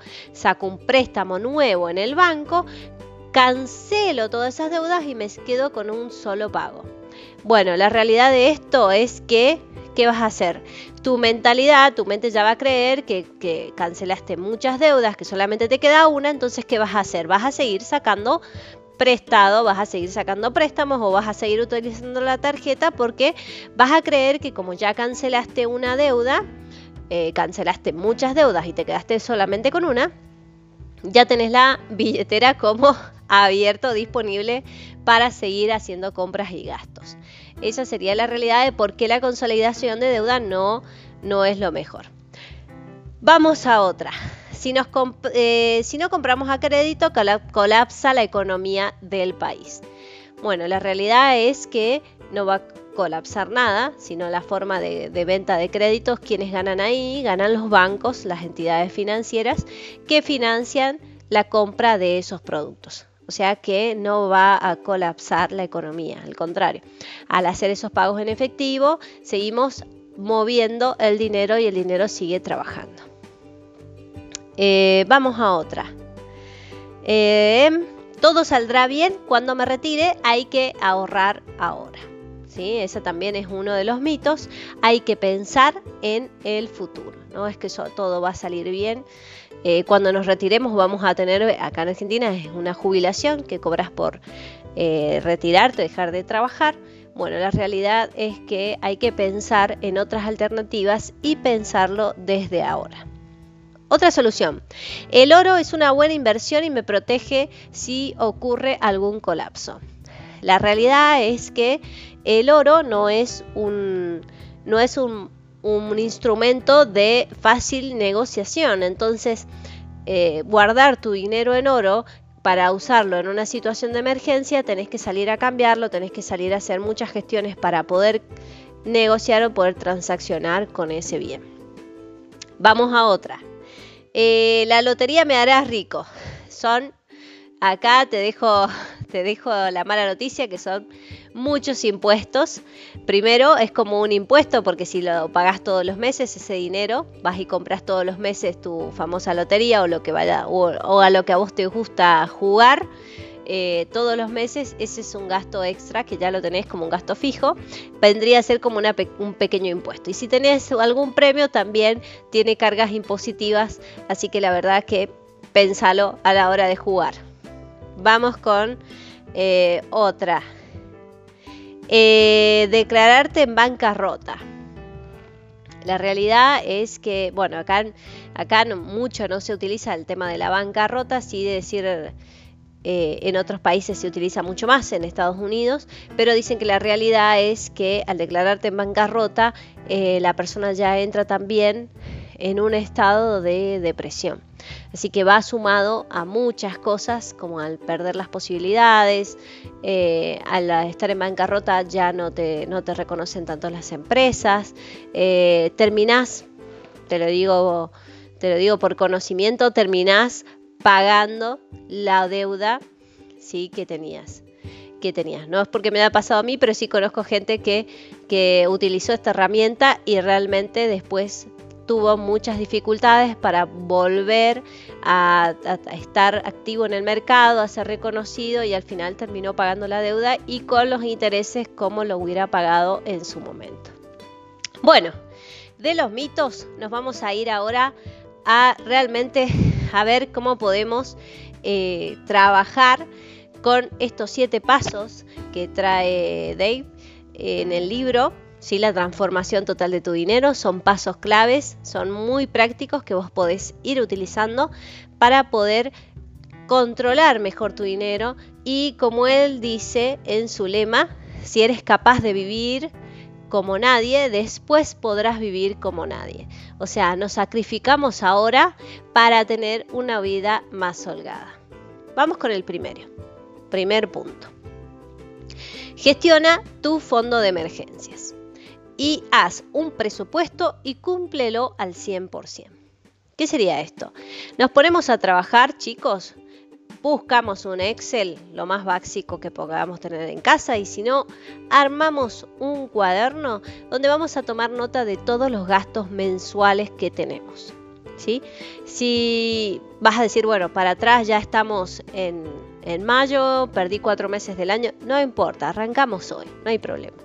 Tomamos en el cuaderno nota de todos los gastos que tenemos al mes, ¿sí? ya sea alquiler, sea la escuela de los niños, eh, sea el gimnasio, sea la factura de teléfono, la factura de internet, bueno. Tomamos en cuenta todos nuestros gastos. Armamos un presupuesto y vamos a tratar de cumplir ese presupuesto al 100%. Contamos también ahí los gastos de los gastos de productos para alimentarnos en el mes, eh, lo que pensamos gastar en ropa, tratamos de ser muy conscientes y tomar los gastos mensuales. ¿Sí? De todo ese mes detallamos. Y vamos a tratar entonces de aplicar este presupuesto que estamos armando ahora, vamos a tratar de aplicarlo también en el mes que sigue, junio, y vamos a tratar de cumplirlo al 100%. Tratar de no tener esos extras, ¿sí? Y si surgieron algunos extras, tomarlos en cuenta y anotar. Porque no podemos armar nada ni empezar a gestionar el dinero si no sabemos en qué se nos va. Si no sabemos en qué se nos está yendo el dinero, no podemos controlarlo y no podemos saber cómo podemos ajustar algunos puntos para que podamos salir adelante del proceso en el que estamos. ¿sí? Entonces, haz un presupuesto y cúmplelo al 100%. Luego te invita, ¿sí? que este está todo dentro del punto número uno, a gestionar un fondo de emergencias. ¿sí? La idea sería romper el ciclo de la deuda. ¿Qué significa esto? No volver a pedir prestado si me surge una emergencia. Entonces lo que vas a hacer, o lo que vamos a hacer todos, es tratar de juntar dinero. Aquí en el libro te recomienda mil dólares. Yo pensaba más o menos que quizás lo que podríamos sugerir como un fondo de emergencia, como para ir comenzando, un sueldo. Yo pensaba fijarlo o comentarles si vos podés eh, fijarlo en ese monto o poner un monto para alguna emergencia. Alguna emergencia, se te rompió el auto, eh, tuviste que comprar medicamentos extra, surgió algo que no está planeado en ese presupuesto y que realmente es necesario, entonces este fondo de emergencia te va a sacar de la emergencia en ese momento, de la situación complicada por la que estés pasando en ese momento, sin tener que seguir en el círculo de la deuda. ¿Qué significa esto? Sin tener que salir a pedir prestado a las tarjetas, a las entidades financieras, a algún familiar, etc.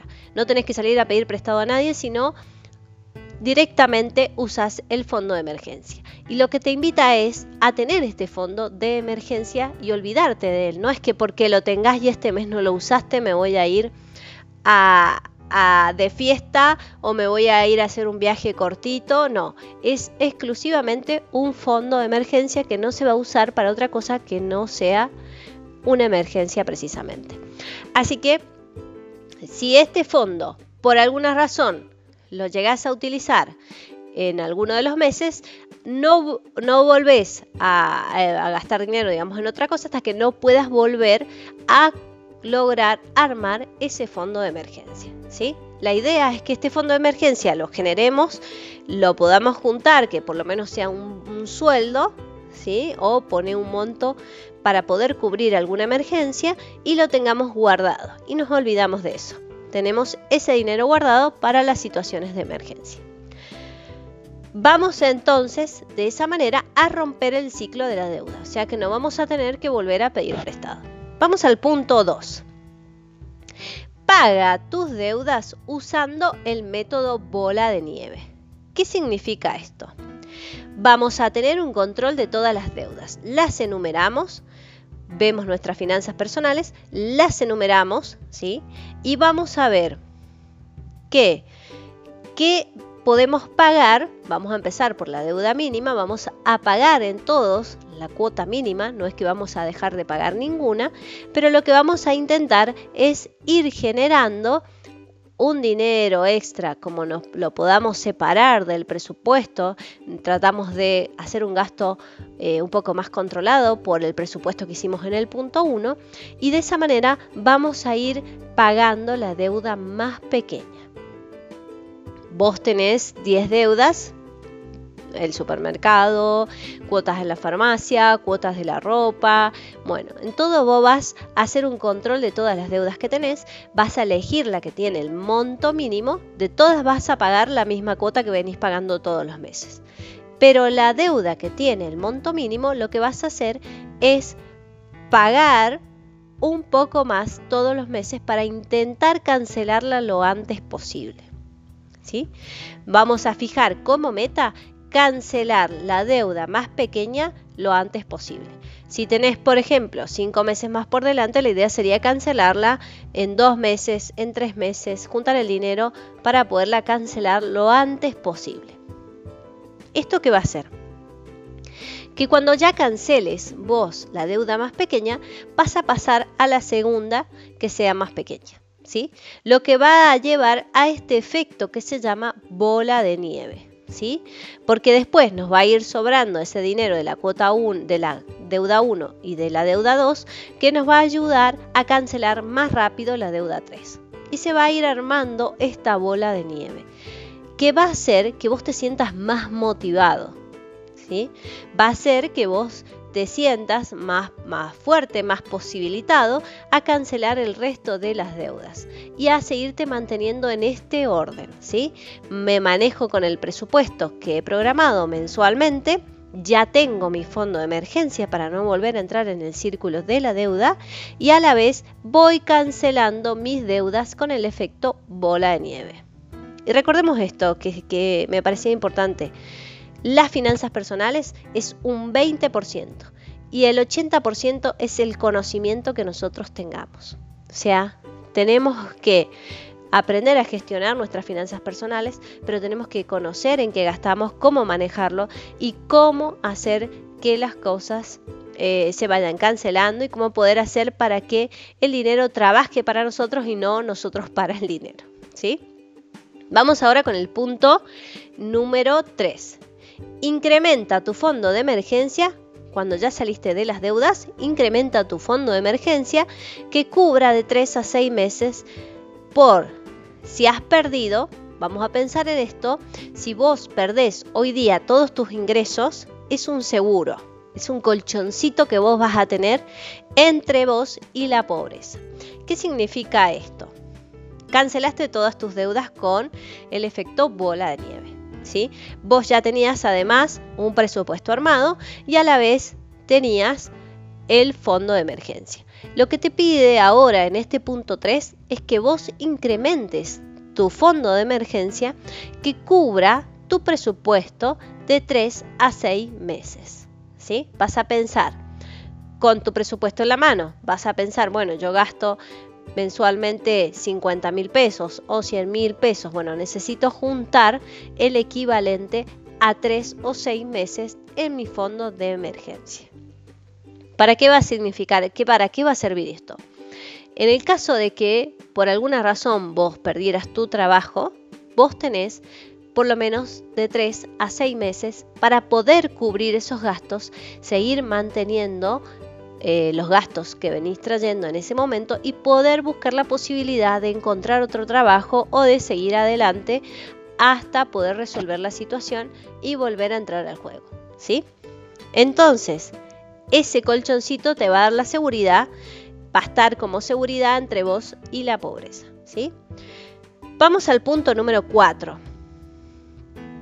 Invierte un 15% de tu ingreso mensual para tu retiro. En fondos privados podés buscar, podés investigar, ¿sí? ¿Qué podés hacer? Aquí es donde empezamos ya a gestionar el trabajo de la riqueza. ¿sí? Ya hemos armado los puntos anteriores, hemos trabajado con lo anterior. Vamos ahora a empezar a pensar en nuestro fondo de retiro. Y vamos a invertir el 15% de nuestros ingresos ¿sí? en un fondo privado, en algo que nos ayude a que ese dinero vaya trabajando, vaya generando una riqueza. Acá vos tenés que pensar, está buena la sugerencia, es una inversión diversificada en cuatro partes iguales, de forma que te generen tasas de interés. Tomamos entonces ese 15% que nosotros vamos a destinar ahorrar para nuestro retiro, para cuando nos jubilemos, y vamos a tratar de buscar, ¿qué significa esto de inversión diversificada? Buscar cuatro tipos de inversión diferentes donde pongamos el 25% de ese total. ¿sí? Eh, supongamos que, no sé, ahorramos 20 mil pesos, ¿sí? De los 20 mil pesos vamos a sacar 5 mil para cada una de las inversiones que hemos elegido. Pensá que tiene que ser el mismo importe, 5 mil pesos, cuatro inversiones diferentes. ¿sí? Buscar cuatro fondos diferentes para diversificar. ¿Qué significa esto? No poner todos los huevos en una misma canasta, sino separarlos en diferentes canastas para tratar de minimizar el riesgo. De manera entonces que vayamos generando intereses que nos hagan trabajar ese dinero. Vamos ahora al punto 5. Ahorra para la universidad de tus hijos. Puede ser la universidad de tus hijos o puede ser tus futuros estudios, porque hay algo que, debemos reconocer también, que debemos seguir estudiando, que es muy importante estudiar, nunca dejar de estudiar y de ese crecimiento personal. Así que ahorra también para esos estudios. ¿No tienes niños? Bueno, puedes pensar en tus estudios para poder seguir trabajando y mejorando ya sea como persona, como empleado, seguir mejorando para poder crear tu proyecto. Ahorra para la universidad de tus hijos es importante, pero no es la respuesta a la riqueza.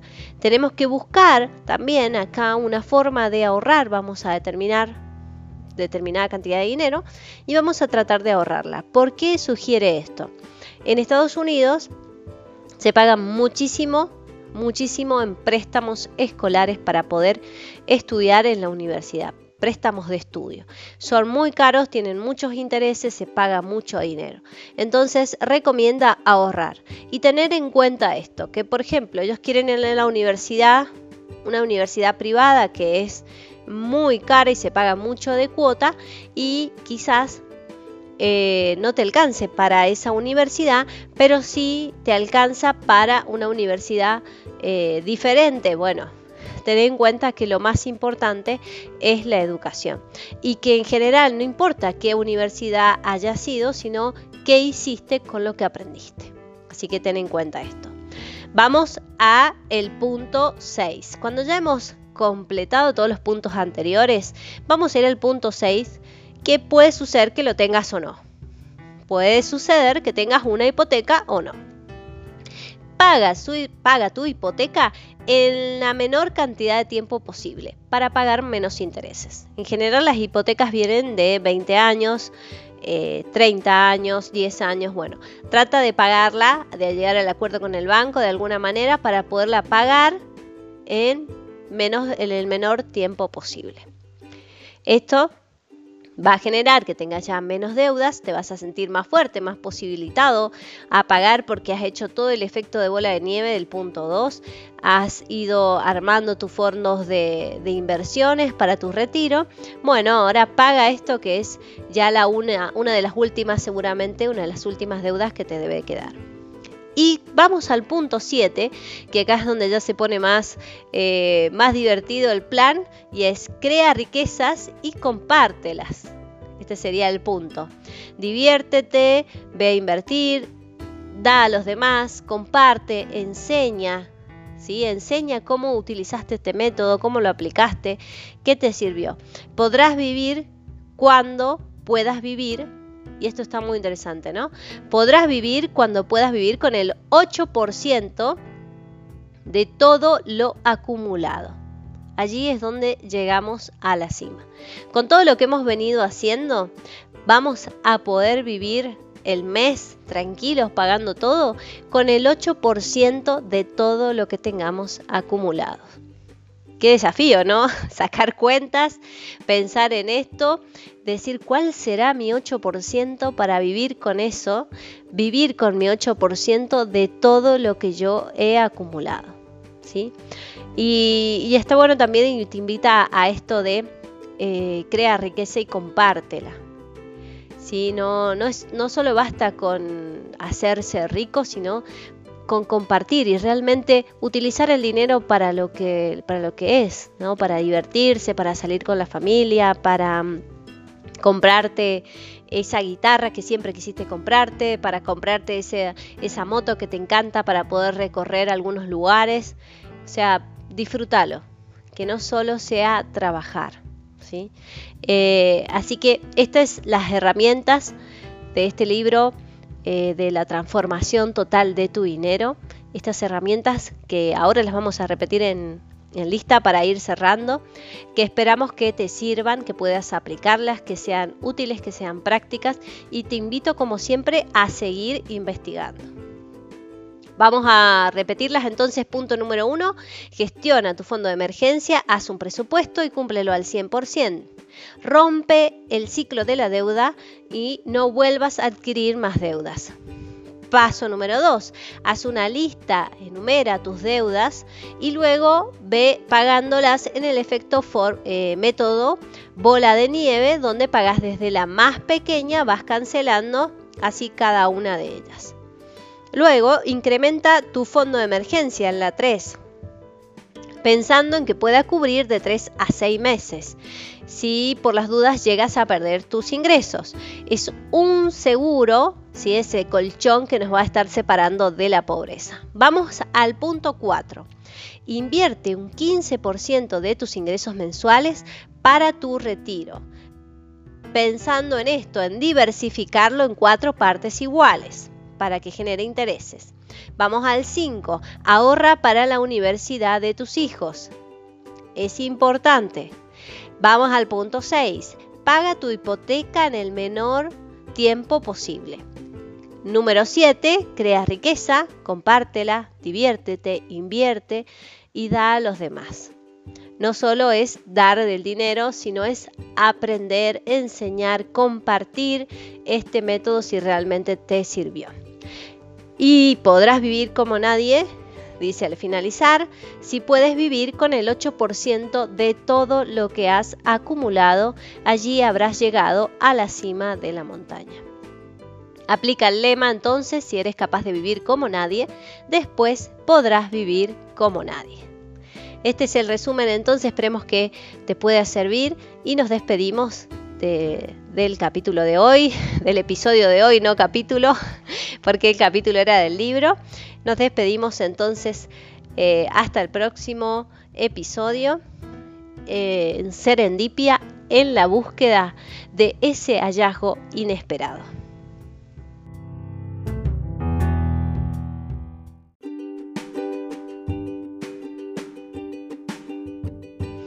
Bienvenidos a Serendipia. Como siempre estamos en la búsqueda, vamos a tratar un tema en el día de hoy que afecta a muchas personas. Podés estar casado, podés estar soltero, podés estar viviendo con papá y mamá todavía y es un tema que es recurrente, que trae muchos problemas a veces si no nos sabemos manejar bien. Y estoy hablando puntualmente de este elemento que al principio surgió como eh, facilitador para los intercambios de productos, de mercaderías, espero que ya te vayas ubicando en la palabra, pero que después eh, se fue haciendo un poco más complejo su gestión. Y te estoy hablando justamente de esto del dinero. ¿sí?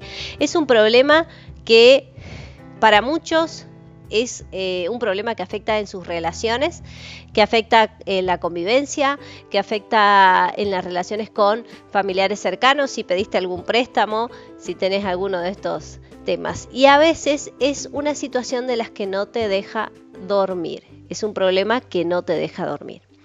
En la búsqueda constante, como estamos en Serendipia, decidimos eh, tratar este tema un poco con un par de pasos, eh, algo que fuera práctico para que pudieras irlo aplicando en tu vida diaria.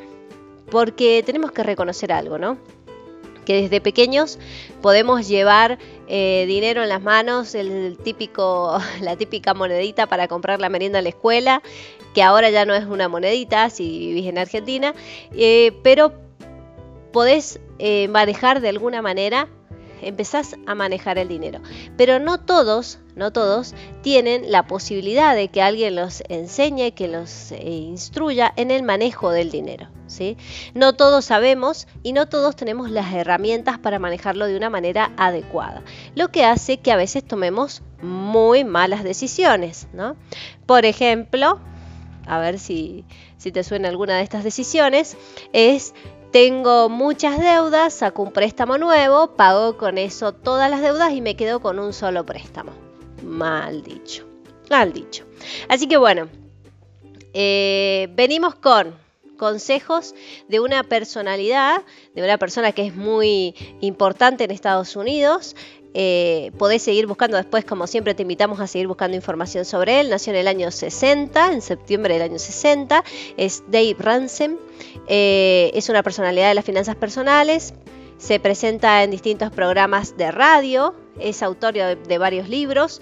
Eh, es cristiano y logró escribir este libro como una guía práctica para ayudar a las personas. Y este libro se llama La transformación total de tu dinero. Él lo hizo también basado en experiencias personales con su mujer, desde que se casaron, cómo fueron viviendo algunas cosas que lo llevaron a mejorar la situación financiera tomando decisiones, estudiando y bueno, y después plasmando todo esto en un libro tiene muchos libros más, pero nosotros vamos a tratar de, charlar de este libro y pensando en esto, en darte una guía, en darte una ayuda para que el dinero no sea los problemas o los problemas de deuda, como dice Dalai Lama, que son unos de los que nos roban nuestra energía, ¿no? Nos roba nuestra energía porque está constantemente ese problema, está pesando a nuestras espaldas, estamos pensando en eso y hace que perdamos mucha energía y dejemos de concentrarnos realmente en las cosas importantes. Primero, antes de ir a los consejitos que están eh, muy buenos y que son bastante prácticos para que los puedas llevar a cabo, y que puedas tomar nota también. Vamos a ir a, repasar algunos de los mitos que salen en el libro, que me parece súper interesante eh, nombrarlos para que vos también los conozcas y, y, ya desde los mitos vayas entendiendo algunas de las cosas que en este momento quizás estén afectando tus finanzas y junto con las finanzas tus relaciones personales. Vamos con el mito número uno. La deuda es un instrumento para crear prosperidad. ¿Sí? A lo que nos invita acá es a pensar que la tarjeta de crédito o sacar el préstamo no es algo que te va a llevar a la prosperidad.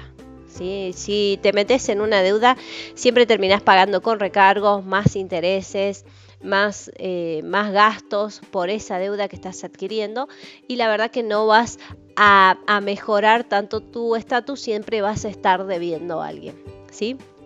Segundo mito, si presto dinero a mis amigos o familiares estoy ayudando. La verdad es que no, generalmente eh, cuando prestas dinero, después surge esta relación de me debes dinero, surge un poder y, y, alguien que tiene que asumir, digamos, que debe dinero al otro y empieza la relación a ponerse un poco tensa. No es eh, la mejor ayuda. ¿sí? Eh, podemos buscar otras alternativas, pero no pensemos que el prestar dinero nosotros vamos a estar ayudando. no, no es lo indicado. Lo indicado sería poder buscar otra manera de asistir a esas personas y de enseñarles a manejar sus ingresos. Si soy garante de un amigo o familiar, estoy ayudando. Aquí estamos en la misma. Vos tenés que pensar siempre que si sos garante de alguien ya estás asumiendo la responsabilidad porque para el banco, por ejemplo, esa persona no va a pagar. Si no va a pagar, necesita a alguien que sí pague su deuda. Entonces, si vos ya asumís ser garante de una persona, ya estás asumiendo de alguna manera que vas a pagar su deuda. Así que ten en cuenta esto cada vez que decidas ser garante de alguien. El pago, este está muy interesante, el pago de un cero kilómetro es calidad de vida. Te comento que el pago del cero kilómetro, o sea, cuando vos ya lo sacaste de la agencia, ya el valor de tu vehículo perdió un valor del 60%, ¿sí? ya vale menos, ya vale el 60% de su valor, ya lo perdió al sacarlo a la calle. Y vos vas a seguir pagando una cuota por un cero kilómetro que ya no lo vale. Entonces, ¿qué recomienda? Si pagas un auto durante 5 años, el valor del auto es no va a ser el que va el que tenía al principio, ¿no? Entonces, ¿qué recomienda? Comprar usados que estén en muy buena calidad, que vos lo vas a sacar del negocio, ¿no? De vas a sacar el auto, va a seguir funcionando muy bien, vas a estar cambiando tu auto si vos crees todos los años, vas a estar en un auto nuevo y no vas a tener esa diferencia de estar pagando una cuota eterna por un auto que no va a valer ese importe. Vamos a otro mito, pues son varios y se nos va a hacer muy largo. El, podcast se nos va a hacer muy largo, así que quiero que sea eh, algo útil y fácil de aplicar. Vamos con otro de los mitos. Debes tener una tarjeta de crédito para tener un aval de pagador. Por ejemplo, tener la tarjeta de crédito ya te hace reconocido en las distintas entidades financieras, entonces como que te da un aval y la verdad es que no es así. ¿sí? nosotros podemos eh, tener reconocimiento más que nada con un bono de sueldo o, por ejemplo, con la facturación, depende de la categoría en la que vos estás inscripto acá en Argentina. Vos podés presentar el aval de tus ingresos y es realmente lo que vos necesitas para poder comprar o adquirir algún bien. No puntualmente las tarjetas de crédito, que vamos a ver más adelante qué dice. Las tarjetas de débito eh, tienen más riesgos que las tarjetas de crédito. La verdad que no. Y eh, tienen los mismos, los mismos riesgos que la tarjeta de crédito, ¿sí? O sea que no es tan necesario meterse en el mundo de las finanzas y mantener tarjetas de crédito disponibles ahí porque siempre estamos pagando recargos a las entidades financieras, ¿no? Eh, si tú pagas cada mes tu tarjeta puntual, utilizas el dinero de otro. El 60% de las personas no pagan sus tarjetas en tiempo y forma. Por lo que vos generalmente vas a estar pagando más intereses criminales por llevar o tener una tarjeta, que podrías en realidad pagar esos, esas compras, si las podés hacer en efectivo, pagar eso en efectivo y ahorrarte tantos pagos de intereses por solamente por mantener el plástico activo, ¿sí? Que sería la tarjetita. Eh, vamos a otra. La consolidación de deuda es eh, muy peligrosa porque para todo y me quedo con un solo, pago, pago todo, ¿no? Y me quedo con un solo pago. Esto es lo que estamos hablando recién. Tengo muchas deudas. ¿Qué hago entonces? Pago todas con un solo préstamo. Como tengo pago, por ejemplo, debo la zapatería, eh, tengo cuotas pendientes de un mueble, tengo cuotas pendientes en la farmacia, tengo cuotas pendientes en muchos lugares, entonces ¿qué hago? Saco un préstamo nuevo en el banco, cancelo todas esas deudas y me quedo con un solo pago. Bueno, la realidad de esto es que ¿qué vas a hacer? Tu mentalidad, tu mente ya va a creer que, que, cancelaste muchas deudas, que solamente te queda una, entonces ¿qué vas a hacer? Vas a seguir sacando prestado, vas a seguir sacando préstamos o vas a seguir utilizando la tarjeta porque vas a creer que como ya cancelaste una deuda, eh, cancelaste muchas deudas y te quedaste solamente con una, ya tenés la billetera como abierto, disponible para seguir haciendo compras y gastos. Esa sería la realidad de por qué la consolidación de deuda no, no es lo mejor. Vamos a otra. Si, eh, si no compramos a crédito, colapsa la economía del país. Bueno, la realidad es que no va a colapsar nada, sino la forma de, venta de créditos. Quienes ganan ahí, ganan los bancos, las entidades financieras que financian la compra de esos productos. O sea que no va a colapsar la economía, al contrario. Al hacer esos pagos en efectivo, seguimos moviendo el dinero y el dinero sigue trabajando. Eh, vamos a otra. Eh, todo saldrá bien cuando me retire, hay que ahorrar ahora. ¿Sí? Ese también es uno de los mitos. Hay que pensar en el futuro. No es que todo va a salir bien.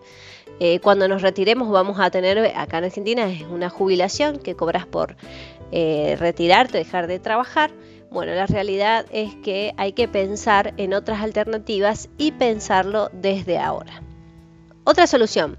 El oro es una buena inversión y me protege si ocurre algún colapso. La realidad es que el oro no es un, no es un un instrumento de fácil negociación. Entonces, eh, guardar tu dinero en oro para usarlo en una situación de emergencia, tenés que salir a cambiarlo, tenés que salir a hacer muchas gestiones para poder negociar o poder transaccionar con ese bien. Vamos a otra. Eh, la lotería me hará rico. Son, acá te dejo, te dejo la mala noticia que son muchos impuestos. Primero es como un impuesto porque si lo pagas todos los meses ese dinero, vas y compras todos los meses tu famosa lotería o lo que vaya o, a lo que a vos te gusta jugar. Eh, todos los meses, ese es un gasto extra que ya lo tenés como un gasto fijo, vendría a ser como un pequeño impuesto. Y si tenés algún premio, también tiene cargas impositivas, así que la verdad que pensalo a la hora de jugar. Vamos con eh, otra. Eh, declararte en bancarrota. La realidad es que, bueno, acá, acá mucho no se utiliza el tema de la bancarrota, sí de decir eh, en otros países se utiliza mucho más, en Estados Unidos, pero dicen que la realidad es que al declararte en bancarrota, eh, la persona ya entra también en un estado de depresión. Así que va sumado a muchas cosas, como al perder las posibilidades, eh, al estar en bancarrota ya no te, no te reconocen tanto las empresas, eh, terminás, te lo digo, te lo digo por conocimiento, terminás pagando la deuda ¿sí? que tenías que tenías. No es porque me ha pasado a mí, pero sí conozco gente que, que utilizó esta herramienta y realmente después tuvo muchas dificultades para volver a, estar activo en el mercado, a ser reconocido y al final terminó pagando la deuda y con los intereses como lo hubiera pagado en su momento. Bueno, de los mitos nos vamos a ir ahora a realmente a ver cómo podemos eh, trabajar con estos siete pasos que trae Dave en el libro ¿sí? la transformación total de tu dinero. Son pasos claves, son muy prácticos que vos podés ir utilizando para poder controlar mejor tu dinero y como él dice en su lema, si eres capaz de vivir como nadie, después podrás vivir como nadie. O sea, nos sacrificamos ahora para tener una vida más holgada. Vamos con el primero. Primer punto. Gestiona tu fondo de emergencias y haz un presupuesto y cúmplelo al 100%. ¿Qué sería esto? Nos ponemos a trabajar, chicos, buscamos un Excel, lo más básico que podamos tener en casa, y si no, armamos un cuaderno donde vamos a tomar nota de todos los gastos mensuales que tenemos. ¿sí? Si vas a decir, bueno, para atrás ya estamos en, en mayo, perdí cuatro meses del año, no importa, arrancamos hoy, no hay problema. Tomamos en el cuaderno nota de todos los gastos que tenemos al mes. ¿Sí? ya sea alquiler, sea la escuela de los niños, eh, sea el gimnasio, sea la factura de teléfono, la factura de internet, bueno, tomamos en cuenta todos nuestros gastos. Armamos un presupuesto y vamos a tratar de cumplir ese presupuesto al 100%. Contamos también ahí los gastos de, los gastos de productos para alimentarnos en el mes, eh, lo que pensamos gastar en ropa. Tratamos de ser muy conscientes y tomar los gastos mensuales. ¿Sí? De todo ese mes detallamos. Y vamos a tratar entonces de aplicar este presupuesto que estamos armando ahora, vamos a tratar de aplicarlo también en el mes que sigue, junio, y vamos a tratar de cumplirlo al 100%. Tratar de no tener esos extras, ¿sí? Y si surgieron algunos extras, tomarlos en cuenta y anotar. Porque no podemos armar nada ni empezar a gestionar el dinero si no sabemos en qué se nos va. Si no sabemos en qué se nos está yendo el dinero, no podemos controlarlo y no podemos saber cómo podemos ajustar algunos puntos para que podamos salir adelante del proceso en el que estamos. ¿sí? Entonces, haz un presupuesto y cúmplelo al 100%. Luego te invita, ¿sí? que este está todo dentro del punto número uno, a gestionar un fondo de emergencias. ¿sí? La idea sería romper el ciclo de la deuda. ¿Qué significa esto? No volver a pedir prestado si me surge una emergencia. Entonces lo que vas a hacer, o lo que vamos a hacer todos, es tratar de juntar dinero. Aquí en el libro te recomienda mil dólares. Yo pensaba más o menos que quizás lo que podríamos sugerir como un fondo de emergencia, como para ir comenzando, un sueldo. Yo pensaba fijarlo o comentarles si vos podés eh, fijarlo en ese monto o poner un monto para alguna emergencia. Alguna emergencia, se te rompió el auto, eh, tuviste que comprar medicamentos extra, surgió algo que no está planeado en ese presupuesto y que realmente es necesario, entonces este fondo de emergencia te va a sacar de la emergencia en ese momento, de la situación complicada por la que estés pasando en ese momento, sin tener que seguir en el círculo de la deuda. ¿Qué significa esto? Sin tener que salir a pedir prestado a las tarjetas, a las entidades financieras, a algún familiar, etc. No tenés que salir a pedir prestado a nadie, sino directamente usas el fondo de emergencia. Y lo que te invita es a tener este fondo de emergencia y olvidarte de él. No es que porque lo tengas y este mes no lo usaste me voy a ir a, de fiesta o me voy a ir a hacer un viaje cortito. No, es exclusivamente un fondo de emergencia que no se va a usar para otra cosa que no sea una emergencia precisamente. Así que si este fondo por alguna razón lo llegas a utilizar en alguno de los meses, no, no volvés a, a, gastar dinero, digamos, en otra cosa hasta que no puedas volver a lograr armar ese fondo de emergencia. ¿sí? La idea es que este fondo de emergencia lo generemos, lo podamos juntar, que por lo menos sea un, un sueldo, ¿sí? o poner un monto para poder cubrir alguna emergencia y lo tengamos guardado. Y nos olvidamos de eso tenemos ese dinero guardado para las situaciones de emergencia. Vamos entonces de esa manera a romper el ciclo de la deuda, o sea que no vamos a tener que volver a pedir prestado. Vamos al punto 2. Paga tus deudas usando el método bola de nieve. ¿Qué significa esto? Vamos a tener un control de todas las deudas. Las enumeramos, vemos nuestras finanzas personales, las enumeramos, ¿sí? Y vamos a ver qué, qué podemos pagar, vamos a empezar por la deuda mínima, vamos a pagar en todos la cuota mínima, no es que vamos a dejar de pagar ninguna, pero lo que vamos a intentar es ir generando un dinero extra, como nos lo podamos separar del presupuesto, tratamos de hacer un gasto eh, un poco más controlado por el presupuesto que hicimos en el punto 1 y de esa manera vamos a ir pagando la deuda más pequeña. Vos tenés 10 deudas, el supermercado, cuotas en la farmacia, cuotas de la ropa.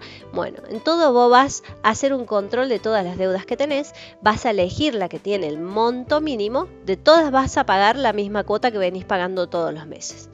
Pero la deuda que tiene el monto mínimo, lo que vas a hacer es pagar un poco más todos los meses para intentar cancelarla lo antes posible.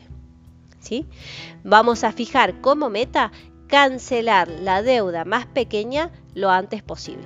Si tenés, por ejemplo, cinco meses más por delante, la idea sería cancelarla en dos meses, en tres meses, juntar el dinero para poderla cancelar lo antes posible. ¿Esto qué va a hacer? Que cuando ya canceles vos la deuda más pequeña, vas a pasar a la segunda que sea más pequeña. ¿sí? Lo que va a llevar a este efecto que se llama bola de nieve. ¿Sí? Porque después nos va a ir sobrando ese dinero de la cuota 1, de la deuda 1 y de la deuda 2 que nos va a ayudar a cancelar más rápido la deuda 3. Y se va a ir armando esta bola de nieve que va a hacer que vos te sientas más motivado. ¿sí? Va a hacer que vos te sientas más, más fuerte, más posibilitado a cancelar el resto de las deudas y a seguirte manteniendo en este orden. ¿sí? Me manejo con el presupuesto que he programado mensualmente. Ya tengo mi fondo de emergencia para no volver a entrar en el círculo de la deuda y a la vez voy cancelando mis deudas con el efecto bola de nieve. Y recordemos esto, que, que me parecía importante las finanzas personales es un 20% y el 80% es el conocimiento que nosotros tengamos.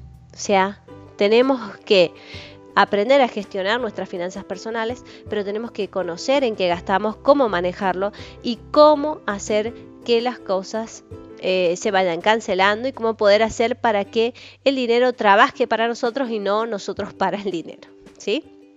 Vamos ahora con el punto número 3.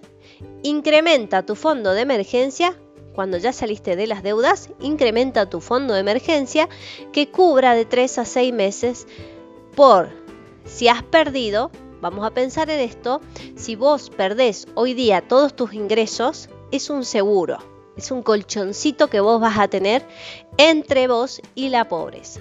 ¿Qué significa esto? Cancelaste todas tus deudas con el efecto bola de nieve.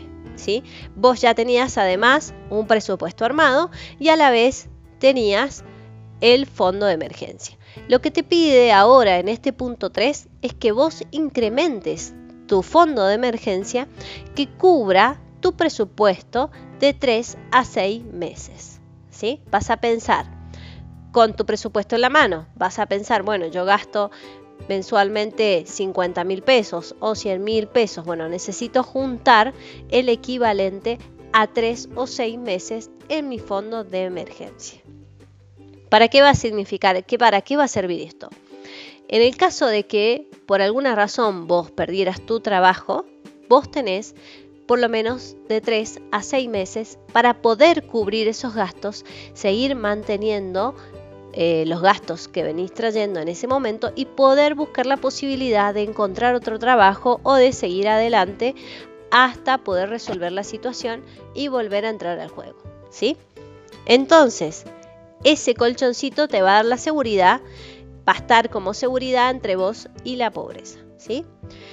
Vamos al punto número 4.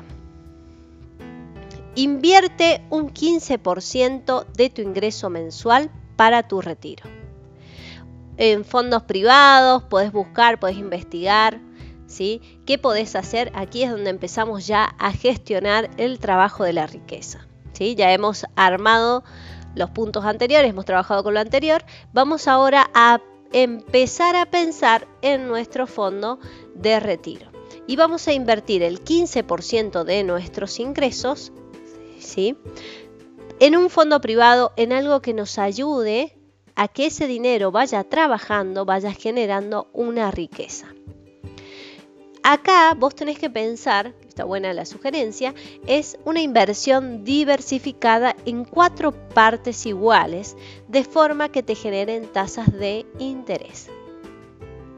Tomamos entonces ese 15% que nosotros vamos a destinar ahorrar para nuestro retiro, para cuando nos jubilemos, y vamos a tratar de buscar, ¿qué significa esto de inversión diversificada? Buscar cuatro tipos de inversión diferentes donde pongamos el 25% de ese total. ¿sí? Eh, supongamos que, no sé, ahorramos 20 mil pesos, ¿sí? De los 20 mil pesos vamos a sacar 5 mil para cada una de las inversiones que hemos elegido. pensá que tiene que ser el mismo importe, 5 mil pesos, cuatro inversiones diferentes. ¿sí? Buscar cuatro fondos diferentes para diversificar. ¿Qué significa esto? No poner todos los huevos en una misma canasta, sino separarlos en diferentes canastas para tratar de minimizar el riesgo. De manera entonces que vayamos generando intereses que nos hagan trabajar ese dinero. Vamos ahora al punto 5. Ahorra para la universidad de tus hijos. Puede ser la universidad de tus hijos o puede ser tus futuros estudios, porque hay algo que, debemos reconocer también, que debemos seguir estudiando, que es muy importante estudiar, nunca dejar de estudiar y de ese crecimiento personal. Así que ahorra también para esos estudios. ¿No tienes niños? Bueno, puedes pensar en tus estudios para poder seguir trabajando y mejorando ya sea como persona, como empleado, seguir mejorando para poder crear tu proyecto. ¿Sí? Ahorra para la universidad de tus hijos es importante, pero no es la respuesta a la riqueza. Tenemos que buscar también acá una forma de ahorrar, vamos a determinar determinada cantidad de dinero y vamos a tratar de ahorrarla. ¿Por qué sugiere esto? En Estados Unidos se paga muchísimo muchísimo en préstamos escolares para poder estudiar en la universidad préstamos de estudio. Son muy caros, tienen muchos intereses, se paga mucho dinero.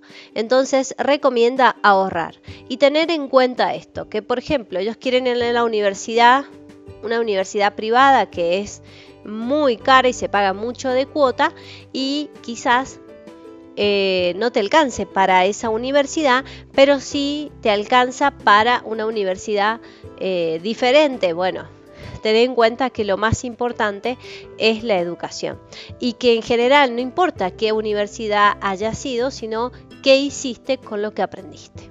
Así que ten en cuenta esto. Vamos a el punto 6. Cuando ya hemos completado todos los puntos anteriores, vamos a ir al punto 6 ¿Qué puede suceder que lo tengas o no.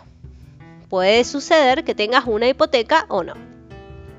Paga, su, paga tu hipoteca en la menor cantidad de tiempo posible para pagar menos intereses. En general las hipotecas vienen de 20 años, 30 eh, años, 10 años, bueno, trata de pagarla, de llegar al acuerdo con el banco de alguna manera para poderla pagar en, menos, en el menor tiempo posible.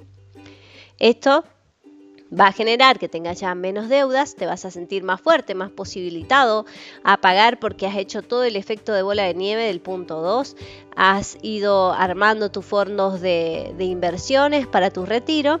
Bueno, ahora paga esto que es ya la una, una de las últimas, seguramente una de las últimas deudas que te debe quedar. Y vamos al punto 7, que acá es donde ya se pone más, eh, más divertido el plan, y es crea riquezas y compártelas. Este sería el punto. Diviértete, ve a invertir, da a los demás, comparte, enseña. ¿sí? Enseña cómo utilizaste este método, cómo lo aplicaste, qué te sirvió. Podrás vivir cuando puedas vivir y esto está muy interesante, ¿no?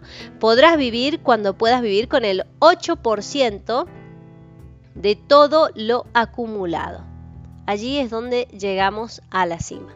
Con todo lo que hemos venido haciendo, vamos a poder vivir el mes tranquilos pagando todo con el 8% de todo lo que tengamos acumulado. Qué desafío, ¿no? Sacar cuentas, pensar en esto, decir cuál será mi 8% para vivir con eso, vivir con mi 8% de todo lo que yo he acumulado. ¿sí? Y, está bueno también y te invita a esto de eh, crea riqueza y compártela. ¿sí? No, no, es, no solo basta con hacerse rico, sino con compartir y realmente utilizar el dinero para lo que, para lo que es, ¿no? Para divertirse, para salir con la familia, para mm, comprarte esa guitarra que siempre quisiste comprarte, para comprarte esa moto que te encanta para poder recorrer algunos lugares. O sea, disfrútalo, que no solo sea trabajar. ¿sí? Eh, así que estas las herramientas de este libro eh, de la transformación total de tu dinero. Estas herramientas que ahora las vamos a repetir en, en lista para ir cerrando, que esperamos que te sirvan, que puedas aplicarlas, que sean útiles, que sean prácticas y te invito como siempre a seguir investigando. Vamos a repetirlas entonces. Punto número uno, gestiona tu fondo de emergencia, haz un presupuesto y cúmplelo al 100%. Rompe el ciclo de la deuda y no vuelvas a adquirir más deudas. Paso número 2. Haz una lista, enumera tus deudas y luego ve pagándolas en el efecto eh, método bola de nieve, donde pagas desde la más pequeña, vas cancelando así cada una de ellas. Luego, incrementa tu fondo de emergencia en la 3 pensando en que pueda cubrir de 3 a 6 meses si por las dudas llegas a perder tus ingresos. Es un seguro, si ese colchón que nos va a estar separando de la pobreza. Vamos al punto 4. Invierte un 15% de tus ingresos mensuales para tu retiro. Pensando en esto, en diversificarlo en cuatro partes iguales para que genere intereses. Vamos al 5. Ahorra para la universidad de tus hijos. Es importante. Vamos al punto 6. Paga tu hipoteca en el menor tiempo posible. Número 7. Crea riqueza, compártela, diviértete, invierte y da a los demás. No solo es dar del dinero, sino es aprender, enseñar, compartir este método si realmente te sirvió. Y podrás vivir como nadie, dice al finalizar, si puedes vivir con el 8% de todo lo que has acumulado, allí habrás llegado a la cima de la montaña. Aplica el lema entonces, si eres capaz de vivir como nadie, después podrás vivir como nadie. Este es el resumen entonces, esperemos que te pueda servir y nos despedimos del capítulo de hoy, del episodio de hoy, no capítulo, porque el capítulo era del libro. Nos despedimos entonces eh, hasta el próximo episodio eh, en Serendipia en la búsqueda de ese hallazgo inesperado.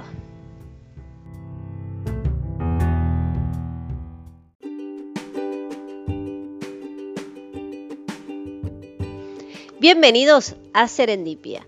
Como siempre estamos en la búsqueda, vamos a tratar un tema en el día de hoy que afecta a muchas personas. Podés estar casado, podés estar soltero, podés estar viviendo con papá y mamá todavía y es un tema que es recurrente, que trae muchos problemas a veces si no nos sabemos manejar bien. Y estoy hablando puntualmente de este elemento que al principio surgió como eh, facilitador para los intercambios de productos, de mercaderías, espero que ya te vayas ubicando en la palabra, pero que después eh, se fue haciendo un poco más complejo su gestión. Y te estoy hablando justamente de esto del dinero. ¿sí? Es un problema que para muchos es eh, un problema que afecta en sus relaciones, que afecta en la convivencia, que afecta en las relaciones con familiares cercanos, si pediste algún préstamo, si tenés alguno de estos temas. Y a veces es una situación de las que no te deja dormir, es un problema que no te deja dormir. En la búsqueda constante, como estamos en Serendipia, decidimos eh, tratar este tema un poco con un par de pasos, eh, algo que fuera práctico para que pudieras irlo aplicando en tu vida diaria. Porque tenemos que reconocer algo, ¿no? Que desde pequeños podemos llevar eh, dinero en las manos, el típico, la típica monedita para comprar la merienda en la escuela, que ahora ya no es una monedita si vivís en Argentina, eh, pero podés manejar de alguna manera empezás a manejar el dinero. Pero no todos, no todos tienen la posibilidad de que alguien los enseñe, que los eh, instruya en el manejo del dinero. ¿sí? No todos sabemos y no todos tenemos las herramientas para manejarlo de una manera adecuada, lo que hace que a veces tomemos muy malas decisiones. ¿no? Por ejemplo, a ver si, si te suena alguna de estas decisiones, es tengo muchas deudas, saco un préstamo nuevo, pago con eso todas las deudas y me quedo con un solo préstamo. Mal dicho, mal dicho. Así que bueno, eh, venimos con consejos de una personalidad, de una persona que es muy importante en Estados Unidos, Eh, podés seguir buscando después, como siempre te invitamos a seguir buscando información sobre él. Nació en el año 60, en septiembre del año 60. Es Dave Ransom. Eh, es una personalidad de las finanzas personales. Se presenta en distintos programas de radio. Es autor de, varios libros. Eh, es cristiano y logró escribir este libro como una guía práctica para ayudar a las personas. Y este libro se llama La transformación total de tu dinero. Él lo hizo también basado en experiencias personales con su mujer, desde que se casaron, cómo fueron viviendo algunas cosas que lo llevaron a mejorar la situación financiera tomando decisiones, estudiando y bueno, y después plasmando todo esto en un libro tiene muchos libros más, pero nosotros vamos a tratar de, charlar de este libro y pensando en esto, en darte una guía, en darte una ayuda para que el dinero no sea los problemas o los problemas de deuda, como dice Dalai Lama, que son unos de los que nos roban nuestra energía, ¿no? Nos roban nuestra energía porque está constantemente ese problema, está pesando en nuestras espaldas, estamos pensando en eso y hace que perdamos mucha energía y dejemos de concentrarnos realmente en las cosas importantes. Primero, antes de ir a los consejitos que están eh, muy buenos y que son bastante prácticos para que los puedas llevar a cabo, y que puedas tomar nota también. Vamos a ir a repasar algunos de los mitos que salen en el libro que me parece súper interesante eh, nombrarlos para que vos también los conozcas y, ya desde los mitos vayas entendiendo algunas de las cosas que en este momento quizás estén afectando tus finanzas y junto con las finanzas tus relaciones personales. Vamos con el mito número uno. La deuda es un instrumento para crear prosperidad. A lo que nos invita acá es a pensar que la tarjeta de crédito o sacar el préstamo no es algo que te va a llevar a la prosperidad. Si te metes en una deuda, siempre terminás pagando con recargos, más intereses, más, eh, más gastos por esa deuda que estás adquiriendo y la verdad que no vas a, a mejorar tanto tu estatus, siempre vas a estar debiendo a alguien. ¿sí? Segundo mito, si presto dinero a mis amigos o familiares estoy ayudando. La verdad es que no, generalmente eh, cuando prestas dinero después surge esta relación de me debes dinero, surge un poder y, alguien que tiene que asumir, digamos, que debe dinero al otro y empieza la relación a ponerse un poco tensa. No es eh, la mejor ayuda. ¿sí? Eh, podemos buscar otras alternativas pero no pensemos que el prestar dinero nosotros vamos a estar ayudando. No, no es lo indicado. Lo indicado sería poder buscar otra manera de asistir a esas personas y de enseñarles a manejar sus ingresos. Si soy garante de un amigo o familiar, estoy ayudando. Aquí estamos en la misma. Vos tenés que pensar siempre que si sos garante de alguien ya estás asumiendo la responsabilidad porque para el banco, por ejemplo, esa persona no va a pagar. Si no va a pagar, necesita a alguien que sí pague su deuda. Entonces, si vos ya asumís ser garante de una persona, ya estás asumiendo de alguna manera que vas a pagar su deuda. Así que ten en cuenta esto cada vez que decidas ser garante de alguien. El pago, este está muy interesante, el pago de un cero kilómetro es calidad de vida. Te comento que el pago del cero kilómetro, o sea, cuando vos ya lo sacaste de la agencia, ya el valor de tu vehículo perdió un valor del 60%, ¿sí? ya vale menos, ya vale el 60% de su valor, ya lo perdió al sacarlo a la calle. Y vos vas a seguir pagando una cuota por un cero kilómetro que ya no lo vale. Entonces, ¿qué recomienda? Si pagas un auto durante 5 años, el valor del auto es no va a ser el que va el que tenía al principio, ¿no? Entonces, ¿qué recomienda? Comprar usados que estén en muy buena calidad, que vos lo vas a sacar del negocio, ¿no? De la, vas a sacar el auto, va a seguir funcionando muy bien, vas a estar cambiando tu auto si vos querés todos los años, vas a estar en un auto nuevo y no vas a tener esa diferencia de estar pagando una cuota eterna por un auto que no va a valer ese importe. Vamos a otro mito, porque son varios y se nos va a hacer muy largo. el, podcast se nos va a hacer muy largo, así que quiero que sea eh, algo útil y fácil de aplicar. Vamos con otro de los mitos. Debes tener una tarjeta de crédito para tener un aval de pagador. Por ejemplo, tener la tarjeta de crédito ya te hace reconocido en las distintas entidades financieras, entonces como que te da un aval y la verdad es que no es así. ¿sí? Nosotros podemos eh, tener reconocimiento más que nada con un bono de sueldo o, por ejemplo, con la facturación, depende de la categoría en la que vos estás inscripto acá en Argentina. Vos podés presentar el aval de tus ingresos y es realmente lo que vos necesitas para poder comprar o adquirir algún bien. No puntualmente las tarjetas de crédito, que vamos a ver más adelante qué dice. Las tarjetas de débito eh, tienen más riesgos que las tarjetas de crédito. La verdad que no. Y eh, tienen los mismos, los mismos riesgos que la tarjeta de crédito, ¿sí? O sea que no es tan necesario meterse en el mundo de las finanzas y mantener tarjetas de crédito disponibles ahí porque siempre estamos pagando recargos a las entidades financieras, ¿no? Eh, si tú pagas cada mes tu tarjeta puntual, utilizas el dinero de otro. El 60% de las personas no pagan sus tarjetas en tiempo y forma. Por lo que vos generalmente vas a estar pagando más intereses criminales por llevar o tener una tarjeta, que podrías en realidad pagar esos, esas compras, si las podés hacer en efectivo, pagar eso en efectivo y ahorrarte tantos pagos de intereses por solamente por mantener el plástico activo, ¿sí? Que sería la tarjetita. Eh, vamos a otra. La consolidación de deuda es eh, muy peligrosa porque para todo y me quedo con un solo pago, pago todo, ¿no? Y me quedo con un solo pago. Es todo lo que estamos hablando recién. Tengo muchas deudas. ¿Qué hago entonces? Pago todas con un solo préstamo. Como tengo pago, por ejemplo, debo la zapatería, eh, tengo cuotas pendientes de un mueble, tengo cuotas pendientes en la farmacia, tengo cuotas pendientes en muchos lugares, entonces ¿qué hago?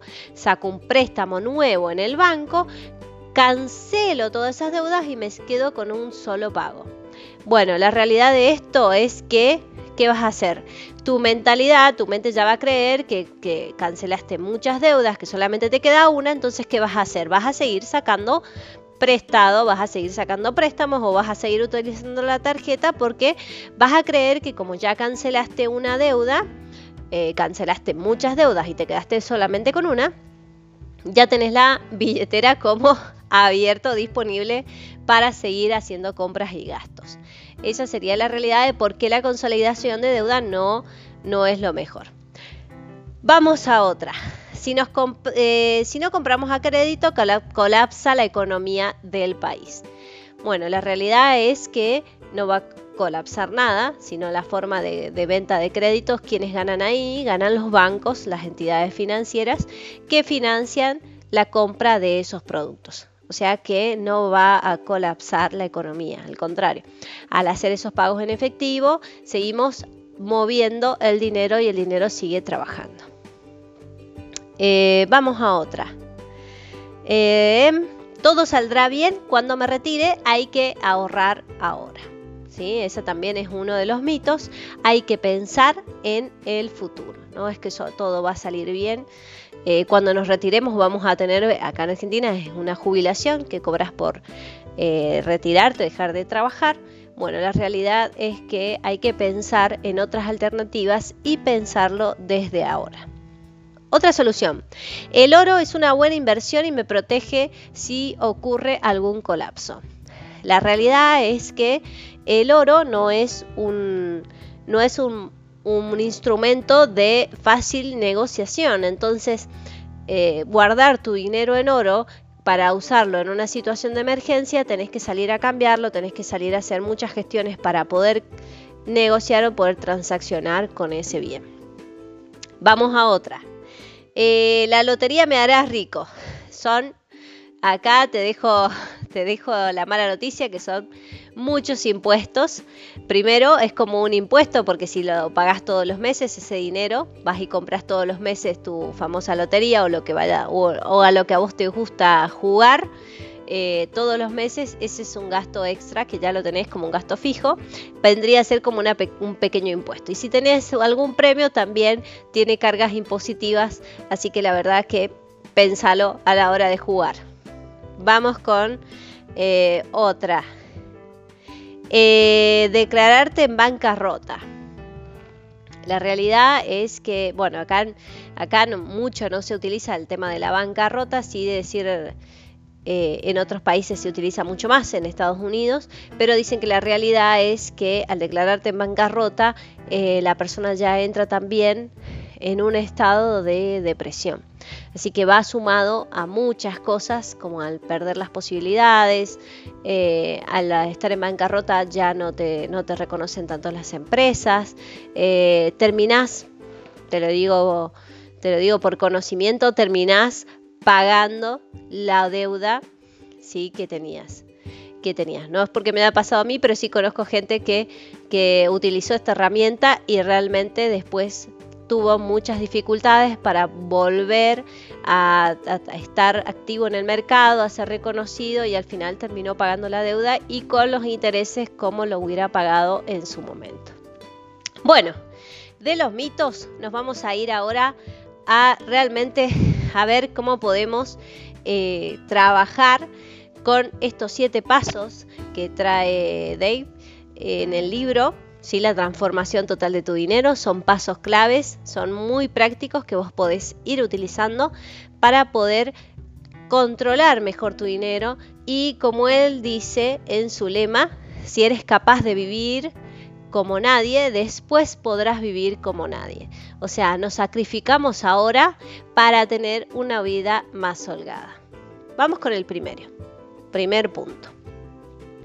Gestiona tu fondo de emergencias y haz un presupuesto y cúmplelo al 100%.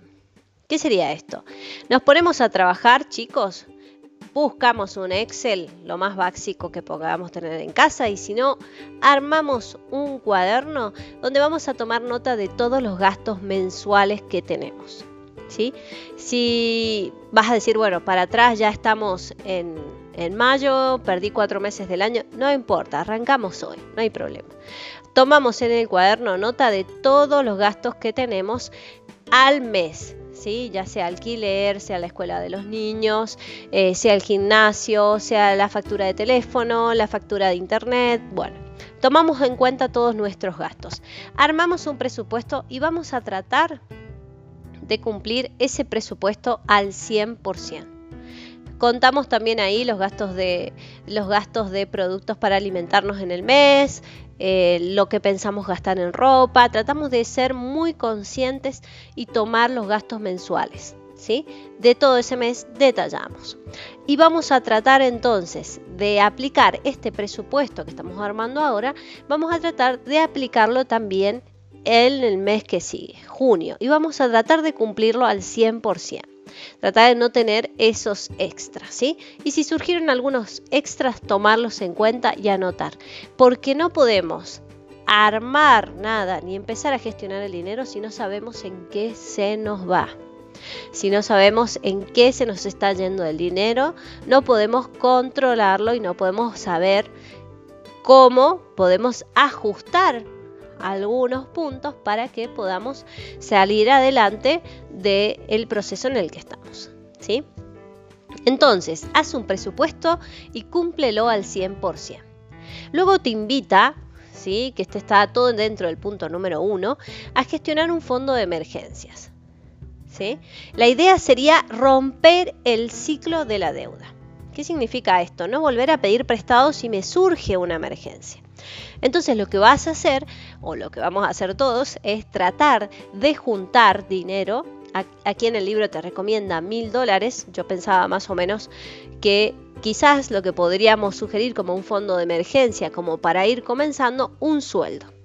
Yo pensaba fijarlo o comentarles si vos podés eh, fijarlo en ese monto o poner un monto para alguna emergencia. Alguna emergencia, se te rompió el auto, eh, tuviste que comprar medicamentos extra, surgió algo que no está planeado en ese presupuesto y que realmente es necesario, entonces este fondo de emergencia te va a sacar de la emergencia en ese momento, de la situación complicada por la que estés pasando en ese momento, sin tener que seguir en el círculo de la deuda. ¿Qué significa esto? Sin tener que salir a pedir prestado a las tarjetas, a las entidades financieras, a algún familiar, etc.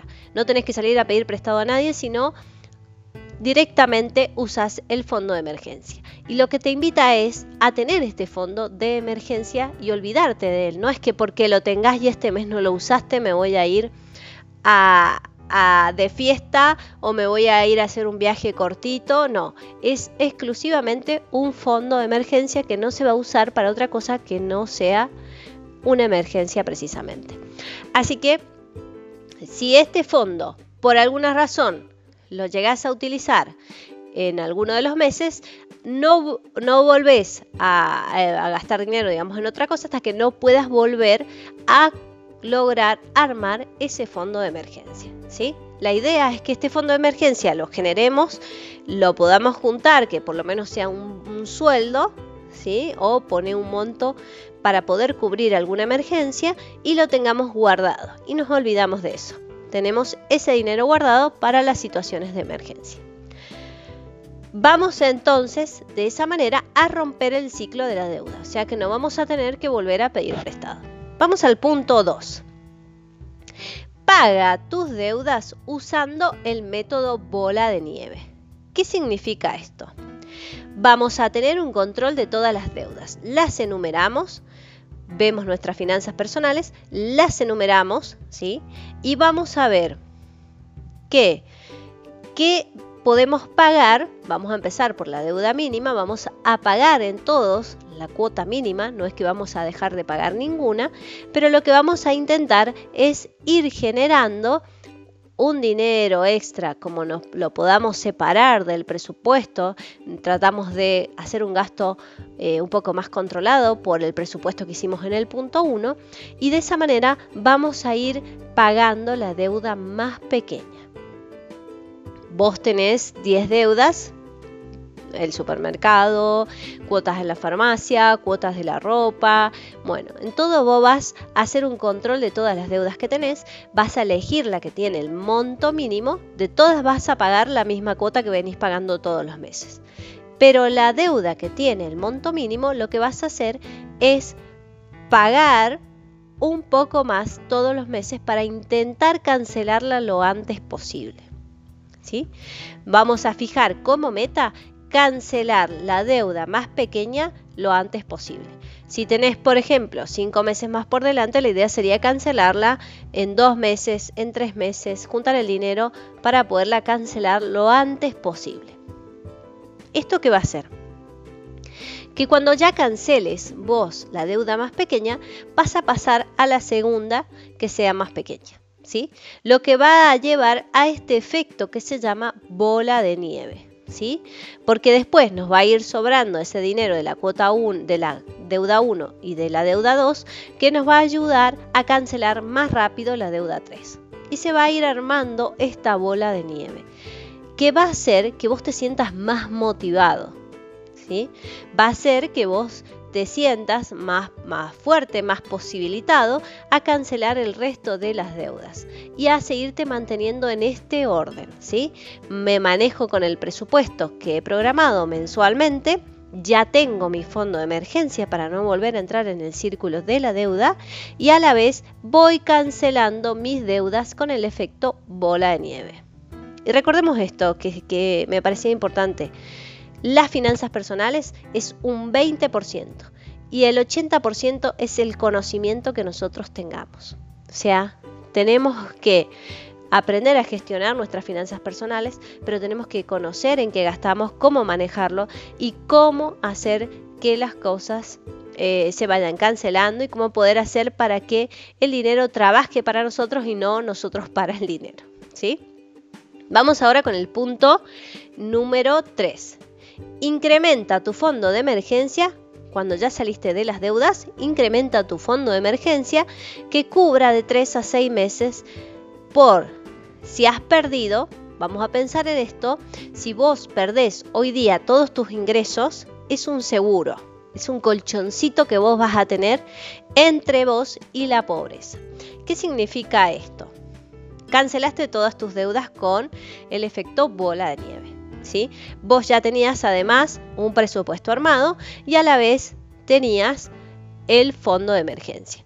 Lo que te pide ahora en este punto 3 es que vos incrementes tu fondo de emergencia que cubra tu presupuesto de 3 a 6 meses. ¿sí? Vas a pensar con tu presupuesto en la mano, vas a pensar, bueno, yo gasto mensualmente 50 mil pesos o 100 mil pesos. Bueno, necesito juntar el equivalente a 3 o 6 meses en mi fondo de emergencia.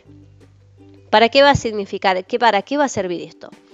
En el caso de que por alguna razón vos perdieras tu trabajo, vos tenés por lo menos de 3 a 6 meses para poder cubrir esos gastos, seguir manteniendo eh, los gastos que venís trayendo en ese momento y poder buscar la posibilidad de encontrar otro trabajo o de seguir adelante hasta poder resolver la situación y volver a entrar al juego. ¿sí? Entonces, ese colchoncito te va a dar la seguridad, va a estar como seguridad entre vos y la pobreza. ¿sí? Vamos al punto número 4. Invierte un 15% de tu ingreso mensual para tu retiro. En fondos privados, podés buscar, podés investigar, ¿sí? ¿Qué podés hacer? Aquí es donde empezamos ya a gestionar el trabajo de la riqueza. ¿sí? Ya hemos armado los puntos anteriores, hemos trabajado con lo anterior, vamos ahora a empezar a pensar en nuestro fondo de retiro. Y vamos a invertir el 15% de nuestros ingresos ¿sí? en un fondo privado, en algo que nos ayude a que ese dinero vaya trabajando, vaya generando una riqueza. Acá vos tenés que pensar, está buena la sugerencia, es una inversión diversificada en cuatro partes iguales, de forma que te generen tasas de interés. Tomamos entonces ese 15% que nosotros vamos a destinar ahorrar para nuestro retiro, para cuando nos jubilemos, y vamos a tratar de buscar, ¿qué significa esto de inversión diversificada? Buscar cuatro tipos de inversión diferentes donde pongamos el 25% de ese total. ¿sí? Eh, supongamos que, no sé, ahorramos 20 mil pesos, ¿sí? De los 20 mil pesos vamos a sacar 5 mil para cada una de las inversiones que hemos elegido. Pensá que tiene que ser el mismo importe, 5 mil pesos, cuatro inversiones diferentes. Buscar cuatro fondos diferentes para diversificar, ¿qué significa esto? No poner todos los huevos en una misma canasta, sino separarlos en diferentes canastas para tratar de minimizar el riesgo. ¿Sí? De manera entonces que vayamos generando intereses que nos hagan trabajar ese dinero. Vamos ahora al punto 5. Ahorra para la universidad de tus hijos. Puede ser la universidad de tus hijos o puede ser tus futuros estudios, porque hay algo que, debemos reconocer también, que debemos seguir estudiando, que es muy importante estudiar, nunca dejar de estudiar y de ese crecimiento personal. Así que ahorra también para esos estudios. ¿No tienes niños? Bueno, puedes pensar en tus estudios para poder seguir trabajando y mejorando ya sea como persona, como empleado, seguir mejorando para poder crear tu proyecto. ¿Sí? Ahorra para la universidad de tus hijos es importante, pero no es la respuesta a la riqueza. Tenemos que buscar también acá una forma de ahorrar, vamos a determinar determinada cantidad de dinero y vamos a tratar de ahorrarla. ¿Por qué sugiere esto? En Estados Unidos se paga muchísimo muchísimo en préstamos escolares para poder estudiar en la universidad. Préstamos de estudio. Son muy caros, tienen muchos intereses, se paga mucho dinero. Entonces recomienda ahorrar y tener en cuenta esto, que por ejemplo ellos quieren a la universidad, una universidad privada que es muy cara y se paga mucho de cuota y quizás eh, no te alcance para esa universidad, pero sí te alcanza para una universidad eh, diferente. Bueno, ten en cuenta que lo más importante es la educación y que en general no importa qué universidad haya sido, sino qué hiciste con lo que aprendiste. Así que ten en cuenta esto. Vamos a el punto 6. Cuando ya hemos completado todos los puntos anteriores, vamos a ir al punto 6, que puede suceder que lo tengas o no. Puede suceder que tengas una hipoteca o no. Paga, paga tu hipoteca en la menor cantidad de tiempo posible para pagar menos intereses. En general las hipotecas vienen de 20 años, 30 eh, años, 10 años, bueno, trata de pagarla, de llegar al acuerdo con el banco de alguna manera para poderla pagar en, menos, en el menor tiempo posible. Esto va a generar que tengas ya menos deudas, te vas a sentir más fuerte, más posibilitado a pagar porque has hecho todo el efecto de bola de nieve del punto 2, has ido armando tus fondos de, inversiones para tu retiro. Bueno, ahora paga esto que es ya la una, una de las últimas, seguramente una de las últimas deudas que te debe quedar. Y vamos al punto 7, que acá es donde ya se pone más, eh, más divertido el plan, y es crea riquezas y compártelas.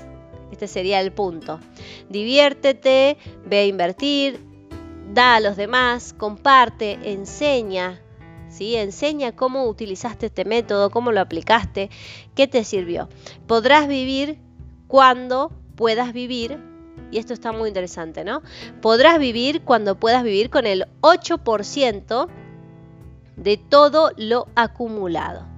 Allí es donde llegamos a la cima. Con todo lo que hemos venido haciendo, vamos a poder vivir el mes tranquilos pagando todo con el 8% de todo lo que tengamos acumulado.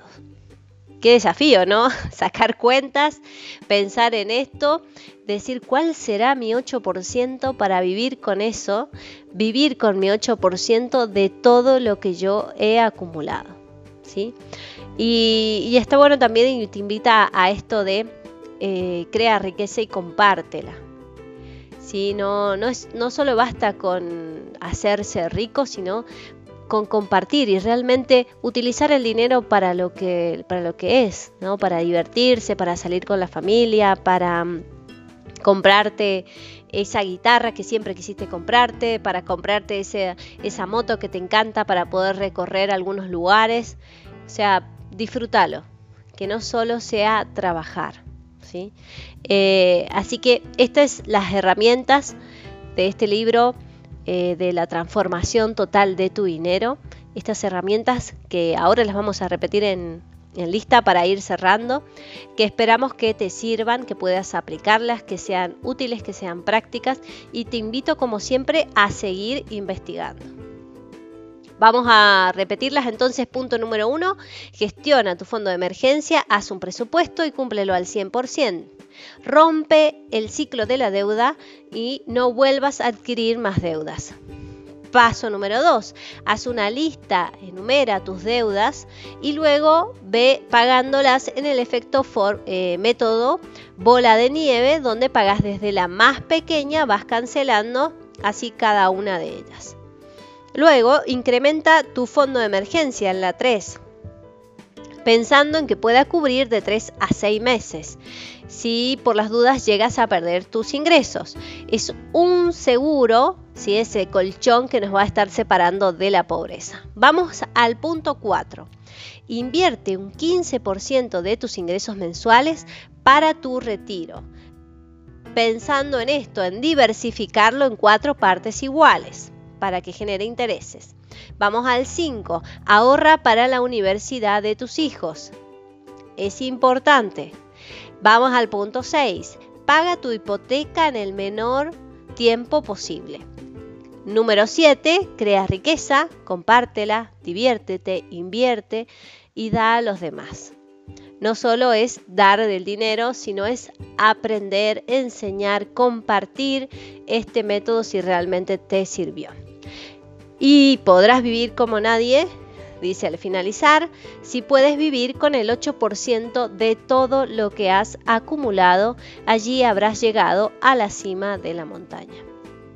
Aplica el lema entonces, si eres capaz de vivir como nadie, después podrás vivir como nadie. Este es el resumen entonces, esperemos que te pueda servir y nos despedimos del capítulo de hoy, del episodio de hoy, no capítulo, porque el capítulo era del libro. Nos despedimos entonces eh, hasta el próximo episodio eh, en Serendipia en la búsqueda de ese hallazgo inesperado.